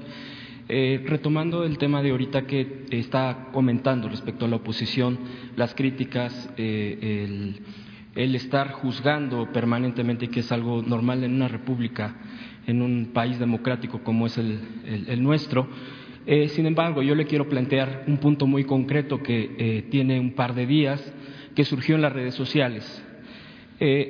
Un tuitero muy famoso que diariamente y permanentemente se opone a las acciones, me parece que incluso rayando en, en la agresión, de nombre tumbaburros. Es el punto, y lo quiero enfocar así, probablemente usted ya esté muy enterado de eso, este personaje o esta persona que, tiene este seudónimo en, Twitter se metió a, un, a una bodega, a un almacén donde se tienen insumos para protección del personal de salud. Eh, usted ya incluso en esta conferencia, en estas conferencias, ya se había especificado qué tipo de material se estaban enviando, INSABI, IMSS, eh, pues todo el sistema de salud. Sin embargo, esta persona eh, subió el video y de manera, me parece que incluso agresiva, abrió paquetes, este, rompió batas, eh, tratando de evidenciar y atacando de manera muy frontal, de manera eh, incluso, pues, violentando el espacio. Aquí incluso ya se ha planteado también y se ha difundido que la Guardia Nacional tiene bajo resguardo eh, pues hospitales, espacios para eh, propios para proteger a los médicos, a las enfermeras. Eh, esto, este caso surgió de acuerdo a este propio video en Tamaulipas. Al parecer este espacio lo tiene el gobierno estatal de, ese estado, pero ¿cuál es su postura? Porque, bueno, una cosa es la crítica, que es muy válida, ya lo ha dicho usted, pero otra cosa ya es eh, romper cosas que tiene que ver para la protección del personal de salud. Eh, eso ya es, me parece, eh, rayar en, una, en un asunto que no debería de ser, por más que la, haya la diferencia de esto. Incluso hace tiempo, y lo, y lo tengo que decir así porque además así ha sido público en las redes sociales, que también detrás de esta cuenta está el hijo de Felipe Calderón. Entonces yo quisiera preguntarle concretamente qué opina respecto a esto, si la Guardia Nacional eh, eh, va a intensificar el cuidado para que no se eh, vuelva a suceder este tipo de, acciones que, ya ponen en riesgo incluso las vías, porque al final de cuentas si se está destruyendo material de recursos públicos, de donaciones o de lo que sea, que se esté mandando los estados, pues ya es otro, otro, pues otro paso más allá de una sola crítica. Pues este, sí vamos a seguir cuidando almacenes como se está, se está haciendo con la Secretaría de la Defensa, con la Guardia Nacional, pero no vamos a caer en ninguna provocación, ni este, mencionar a las personas, autores materiales o intelectuales, porque también eh, no se mandan solo los que hacen eso. Eh, son este, asalariados. No, no son asalariados, porque el asalariado es un trabajador. Son de otro tipo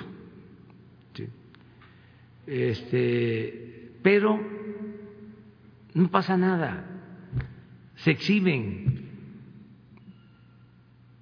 Ya eh, lo he estado diciendo, México es de los países con menos analfabetismo político en el mundo.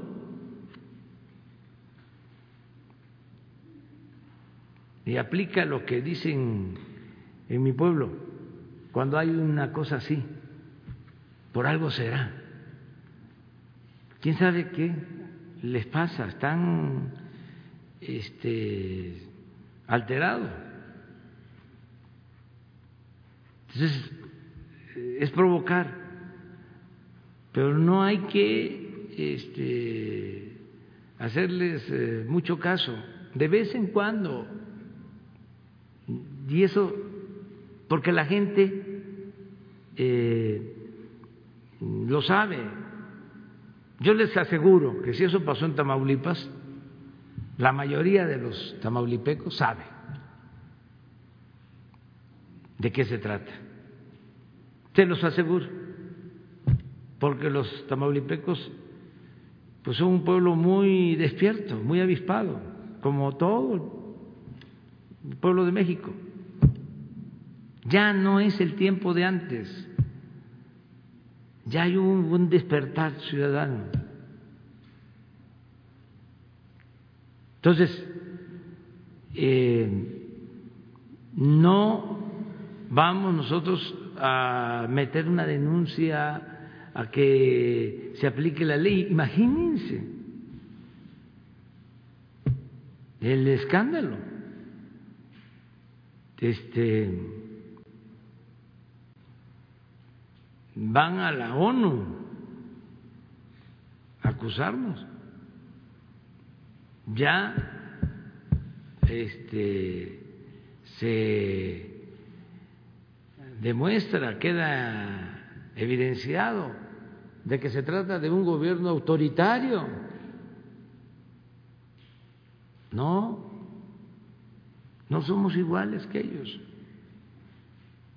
somos distintos. Pero reforzaría la seguridad, por ejemplo, sí, con la Guardia porque Nacional. se trata de las medicinas, se trata de los equipos médicos, lo está haciendo este, la Guardia Nacional, lo está haciendo el Ejército, pero si lograron meterse a un almacén es lo mismo que sucede en el caso de los hospitales.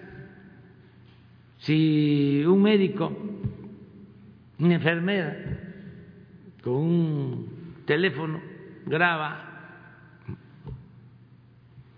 pues está en su derecho. O sea, eh, lo, lo, lo bueno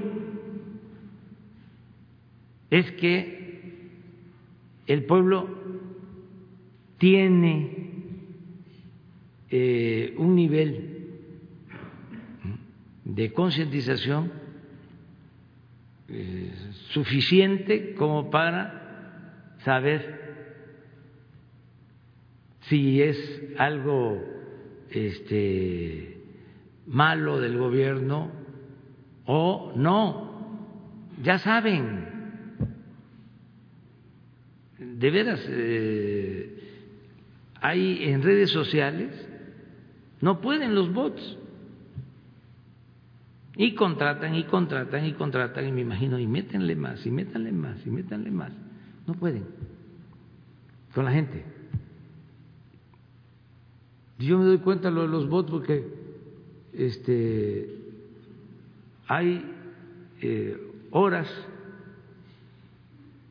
en donde no tienen actividad. Sí, hay, en las noches, o sea, baja y hay este, eh, tiempos en que están con todo, pero no hacen nada. Este, la verdad que, como decía Juárez, el triunfo de la reacción es moralmente imposible. No van a lograr nada. Nosotros vamos a seguir haciendo nuestro trabajo y confiando en la gente, este, en el apoyo de los ciudadanos. Eh, segundo eh, tema, no sé si me permite hacerle una pregunta a la jefa de gobierno aquí Sí. presente, aprovechando su, su presencia y el tema. Eh, preguntarle a la jefa de gobierno, gobierno perdón, doctora Claudia Sheinbaum, eh, ¿qué es, eh, eh, en la Ciudad de México, cuál es el, el punto de respecto, que, de información que usted tiene respecto a las empresas que no han acatado eh, eh, la- la situación de que no son esenciales sus tareas y sin embargo ponen en riesgo, que eso es lo grave, a eh, tanto a sus trabajadores pues como eventualmente a sus consumidores, a sus clientes.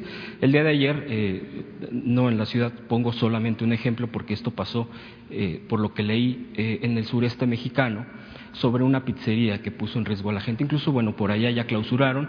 Yo sé que son medidas completamente diferentes. Usted ya ha mencionado hace un momento eh, que aquí en la ciudad son diferentes las acciones y las determinaciones y se le convoca a la gente, a todos, a cumplir las medidas, sin un tema de represión o de eh, eh, eh, coartar los derechos, pero sin embargo estas empresas en algunos de los casos, yo no quisiera hacer mención de alguna, incluso aquí la, perdón, la Secretaría del Trabajo aquí presente ya ha hecho un, informe de ejemplos de algunas de las empresas y aquí se han mencionado. ¿Usted qué informe tiene al respecto? ¿Si han acatado, no han acatado? ¿Han obedecido este llamado, no han obedecido? Eh, ¿Cómo usted pulsaría este momento y si eventualmente usted pues en el último de los casos sí va a tener que hacer algún tipo de medida, si no de represión, pero sí de un llamado más enérgico. Ahora, enfocado esto, del otro lado está el tema, por ejemplo, de los pequeños negocios, abarrotes, tiendas, y por lo que yo he observado como eh, habitante de esta ciudad, es que las alcaldías, el gobierno de la ciudad se les ha invitado a eh, pues tener cuidado con las medidas esenciales de las tareas esenciales. Pero, por ejemplo, ¿qué pasa con eh, eh, una papelería? Las papelerías, por ejemplo, pues ahorita están sirviendo para los estudiantes que aunque estén haciendo las cosas a distancia, si van y hacen algún tipo de tarea o algún tipo de, lo recurren. ¿Qué tipo de, de medidas hay para que no terminen siendo perjudicados estos pequeños negocios, cuidar el tema de la sana distancia, el tema y que los apoyos por parte del gobierno de la ciudad y por parte del gobierno federal que se les da eventualmente eh, con estos créditos y no terminen siendo sancionados por alguna alcaldía y que el recurso se vaya en ese tipo de, situaciones. Entonces, sería, sería eh, mis preguntas. Sí. Estamos aquí en coordinación con el IMSS y con la Secretaría del Trabajo, la Secretaría del Trabajo del Gobierno de la Ciudad y la de Desarrollo Económico. Eh, la gran mayoría de las pequeñas, medianas y grandes empresas están cumpliendo con las medidas que se tomaron de la emergencia sanitaria. Ahí donde no se cumple, se hace un primer apercibimiento, es decir, se le informa de que debe cerrar y en caso de que no cierren, pues entonces sí se hace eh, una suspensión de labores. Eh, en distintas eh, empresas se ha hecho esto, principalmente las grandes empresas que pueden soportar pero repito, la gran mayoría están cumpliendo, son realmente casos excepcionales. Y respecto a los pequeños negocios, ¿cómo pudiera estar equilibrando este tema? Porque, bueno, es otra lógica completamente y para no afectar a la gente. Los barrotes son, están abiertos porque son actividades esenciales y algunas otras es lo mismo. Se hace un llamado a que cierren eh, y de no ser así, pues se vuelve a hacer un llamado a que vuelvan a cerrar. Y es realmente las medianas, grandes empresas que sabemos que pueden soportar el cierre y ayudar a sus trabajadores manteniéndoles el ingreso, es donde sí se hace apercibimientos y la suspensión. Y la gran mayoría, repito, está cooperando. Eh, otro, otro punto, aprovechando fue de gobierno. Eh, aquí en la Ciudad de México, en el gobierno de la Ciudad de México, ¿se está, se está contemplando alguna aplicación APES eh, aplicación de teléfono celular, como las que se usan en, países asiáticos, que permiten informar al usuario si está cerca de algún paciente con COVID o de alguna zona donde hay brote de, de, este tipo de enfermedades. Se está contemplando el desarrollo de este tipo de aplicaciones. Digo, igual, y aquí ya se ha mencionado que si se cumple el tema de la sana distancia, es ya se ha puesto la fecha del 6 de mayo cumpliendo, pero después eh, va a haber una, un prolongado. las medidas de sana distancia y de quedarnos en casa hasta el momento están hasta, el, eh, hasta finales de mayo, eh, porque el hecho de que esté en un pico, lo puede explicar mejor el doctor López Gatel, pero el hecho de que el pico de contagios sea hacia el 6-7 de mayo no significa que en ese momento se abren las actividades. Es decir, la bajada de la curva corresponde a que sigamos comportándonos con la sana distancia y el quedarnos en casa, como está planteado eh, a nivel nacional y dentro de la ciudad para todo el mes de mayo. Em, por otro lado, tenemos algunas aplicaciones que hemos hecho eh, en el teléfono, por ejemplo, la que se mostró aquí, que está en un portal de Internet, también está en la aplicación de teléfono de la ciudad, y se están buscando algunas otras que tienen que ver ya con la salida que estamos trabajando con la Secretaría de Salud del Gobierno de México eh, para poder eh, ir haciendo la apertura escalonada que se tiene que hacer. A ver, vamos con Silvestre Manuel. Buenos días, presidente. Buenos días a todos. Manuel Temolsin de Oro Sólido con Nancy Rodríguez. Presidente, si nos puede dar a conocer sus impresiones a la siguiente información dada a conocer hace unos días. el Fondo Monetario Internacional aprobó un alivio inmediato de la deuda de algunos de los 25 países más pobres del mundo. Estos países recibirán ayuda financiera proveniente de un fondo para catástrofes.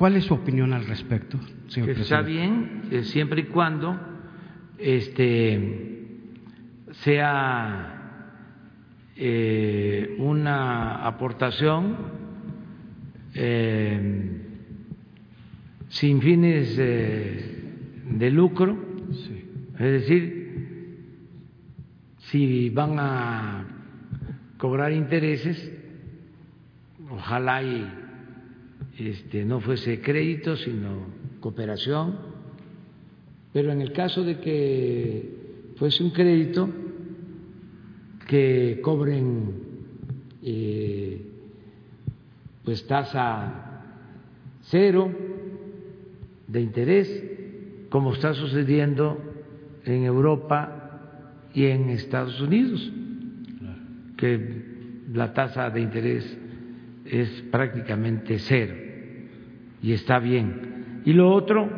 que no condicionen la entrega de apoyos a la aplicación de políticas neoliberales. Eso es lo que puedo opinar. Y que qué bueno que, que hagan eso, porque ya es tiempo que haya cooperación para el desarrollo y que estos organismos financieros internacionales eh, ayuden al desarrollo de los pueblos, sobre todo de los países más eh, pobres. de la tierra. México es el, eh, está considerado el quinto país en desigualdad. Sí, ese es nuestro problema. Hay una profunda desigualdad económica y social en nuestro país. Por un lado, es de las economías más fuertes del mundo, pero también es de los países con más desigualdad económica y social. Y como complemento, no como complemento, como causa de esa desigualdad, eh, somos de los países con más corrupción en el mundo, o éramos este, con, de los países con más corrupción en el mundo, porque ahora no se permite la corrupción. Mi segunda pregunta, si México prepara ya su renegociación de deuda con organismos internacionales, dada la crisis económica que se avecina. Estamos eh, buscando la forma, para eso queremos la aprobación del presupuesto, la eh, extinción de fideicomisos, eh, del plan de austeridad, el que cobremos los impuestos, sobre todo a los eh, grandes contribuyentes o llamados grandes contribuyentes que no estaban acostumbrados a pagar. Entonces, si reunimos todas esas medidas, eh, Queremos que no haya aumento de deuda. Es eh, difícil porque con la pandemia y con la crisis del modelo neoliberal en el mundo se devaluaron las monedas y eso nos afectó también en México. Nosotros eh, hasta febrero estábamos en el primero, en el segundo lugar como país con más apreciación de nuestra moneda con relación al dólar. El año pasado se apreció el peso. Viene la crisis y se deprecia, se devalúa, porque eso de depreciar es un eufemismo neoliberal. En vez de decir devalúa, como te decía antes, inventaron esto de depreciación. Este, pero eso hace, como tenemos deuda contratada, deuda externa contratada en dólares, eh, pues que aumente, sobre todo el pago de servicio de deuda, se tienen más presiones, de ahí el ajuste que estamos haciendo, eh, apretándonos el cinturón para ver si podemos salir adelante sin eh, aumentar impuestos sin aumentar el precio de las gasolinas o de los combustibles, eh, sin despedir trabajadores, reforzando los programas de bienestar y eh, aumentando eh, el apoyo a quienes necesitan créditos y al mismo tiempo no deteniendo obras de infraestructura como la refinería, como el desarrollo del istmo, como el tren Maya, como el aeropuerto de Santa Lucía, porque nos va a significar creación de empleos, muchos empleos. Creo que para la semana próxima yo voy a poder ya informar que de los cinco tramos del tren Maya ya eh, van a estar posiblemente eh, contratados tres tramos. Siguen trabajando. Eh, y van a empezar a trabajar cuando nos los autoricen las autoridades sanitarias, pero eh, ya vamos ¿no? Avanzando en eso. y el propósito es no endeudarnos porque eso es lo más fácil, la obtención de deuda. Pero ¿saben qué se provoca? Entre otras cosas, que se eh, achique el presupuesto destinado a beneficiar al pueblo. Porque ¿qué sucede? Si hay más deuda, crece eh, el monto de presupuesto que se tiene que destinar para el pago de intereses de esa deuda. Ahora estamos pagando cerca de 700 mil millones de pesos al año por la deuda que heredamos de alrededor de 10 billones de pesos. Entonces, entre otras cosas, ahí está lo del Proa. Si nosotros pedimos más, eh, el año eh, próximo, esa partida destinada al servicio de, de deuda crece, aumenta, es lo que se llama presupuesto no programable y el presupuesto programable se tiene que reducir, porque hay que disponer de más dinero para el servicio de deuda. Entonces, estos no toman en cuenta esas cosas si no hacemos nosotros un esfuerzo, dices endeuda al país, pues entonces sí no tendríamos para ayudar a la gente. Y en algún momento, señor presidente, mencionará aquí las empresas y los montos de cómo fueron beneficiados eh, quienes estuvieron en el FUBAPROA, por favor. Ya están las listas.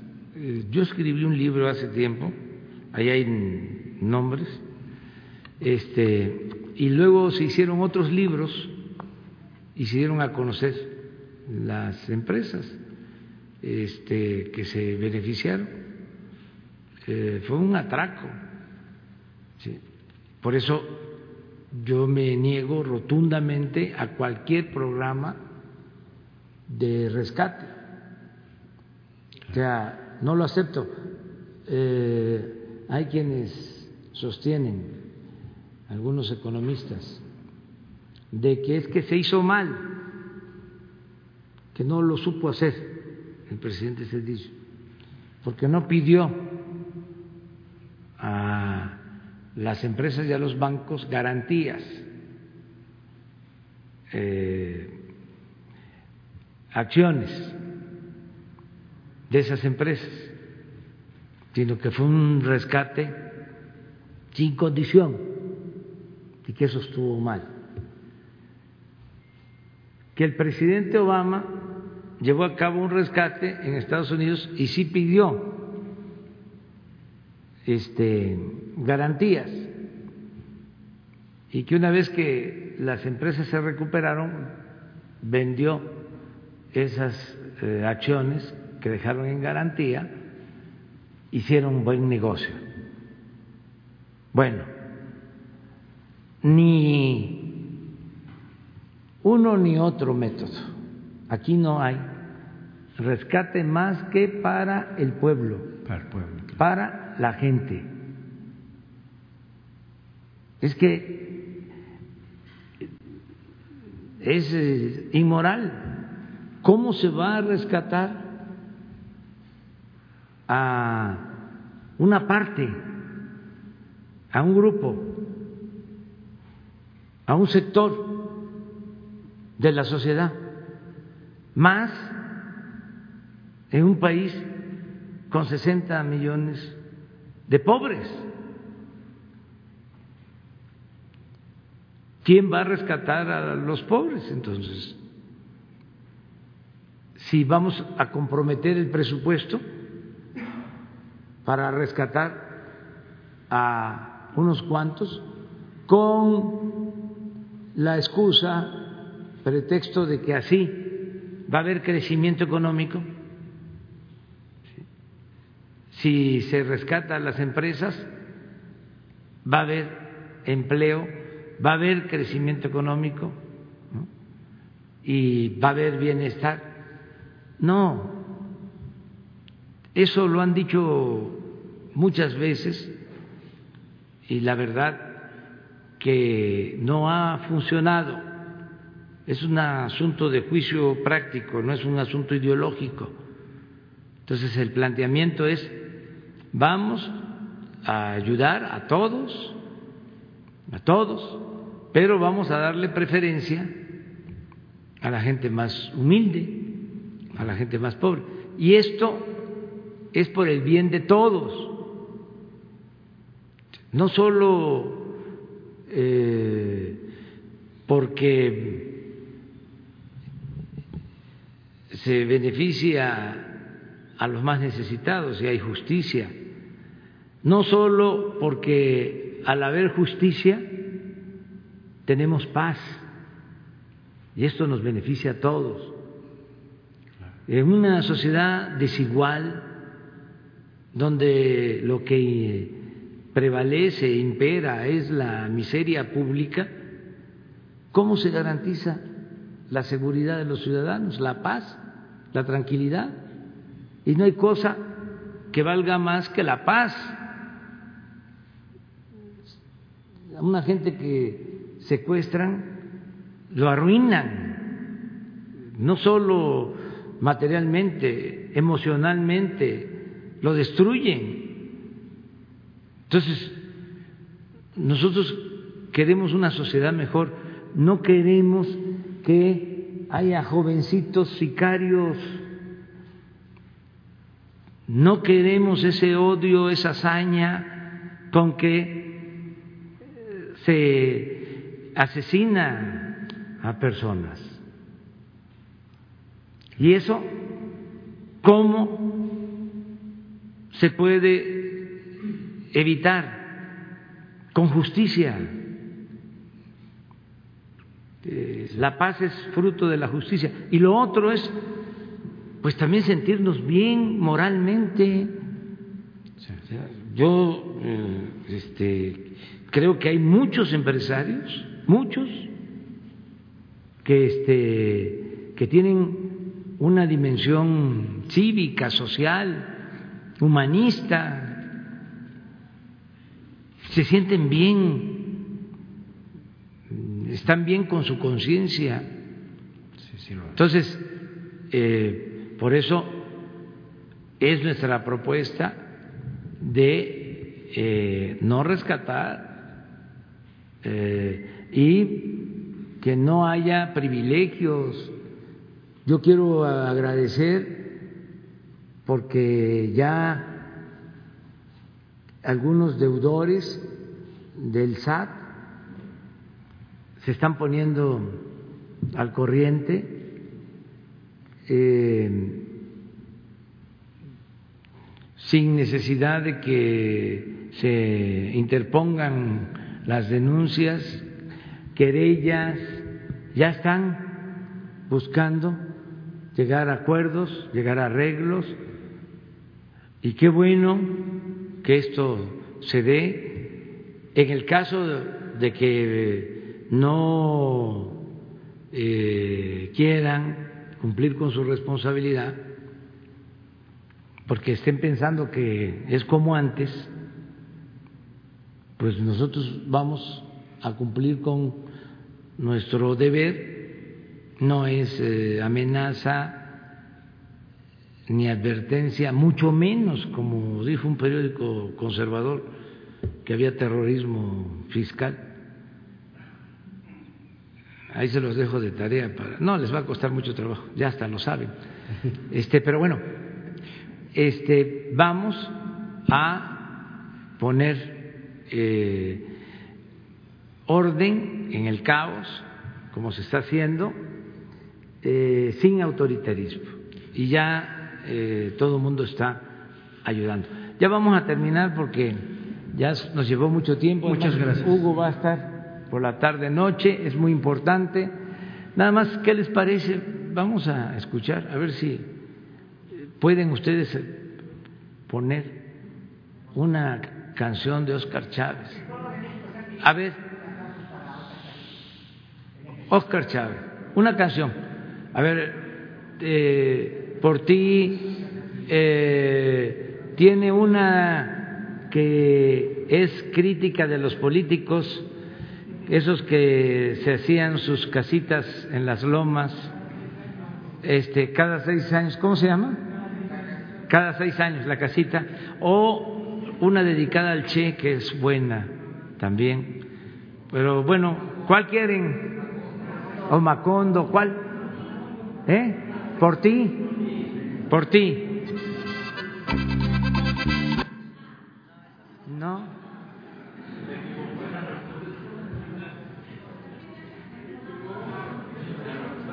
Ya dijeron que por ti.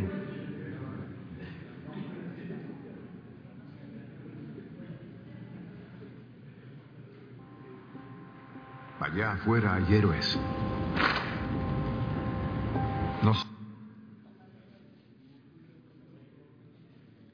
Paciencia es que aquí este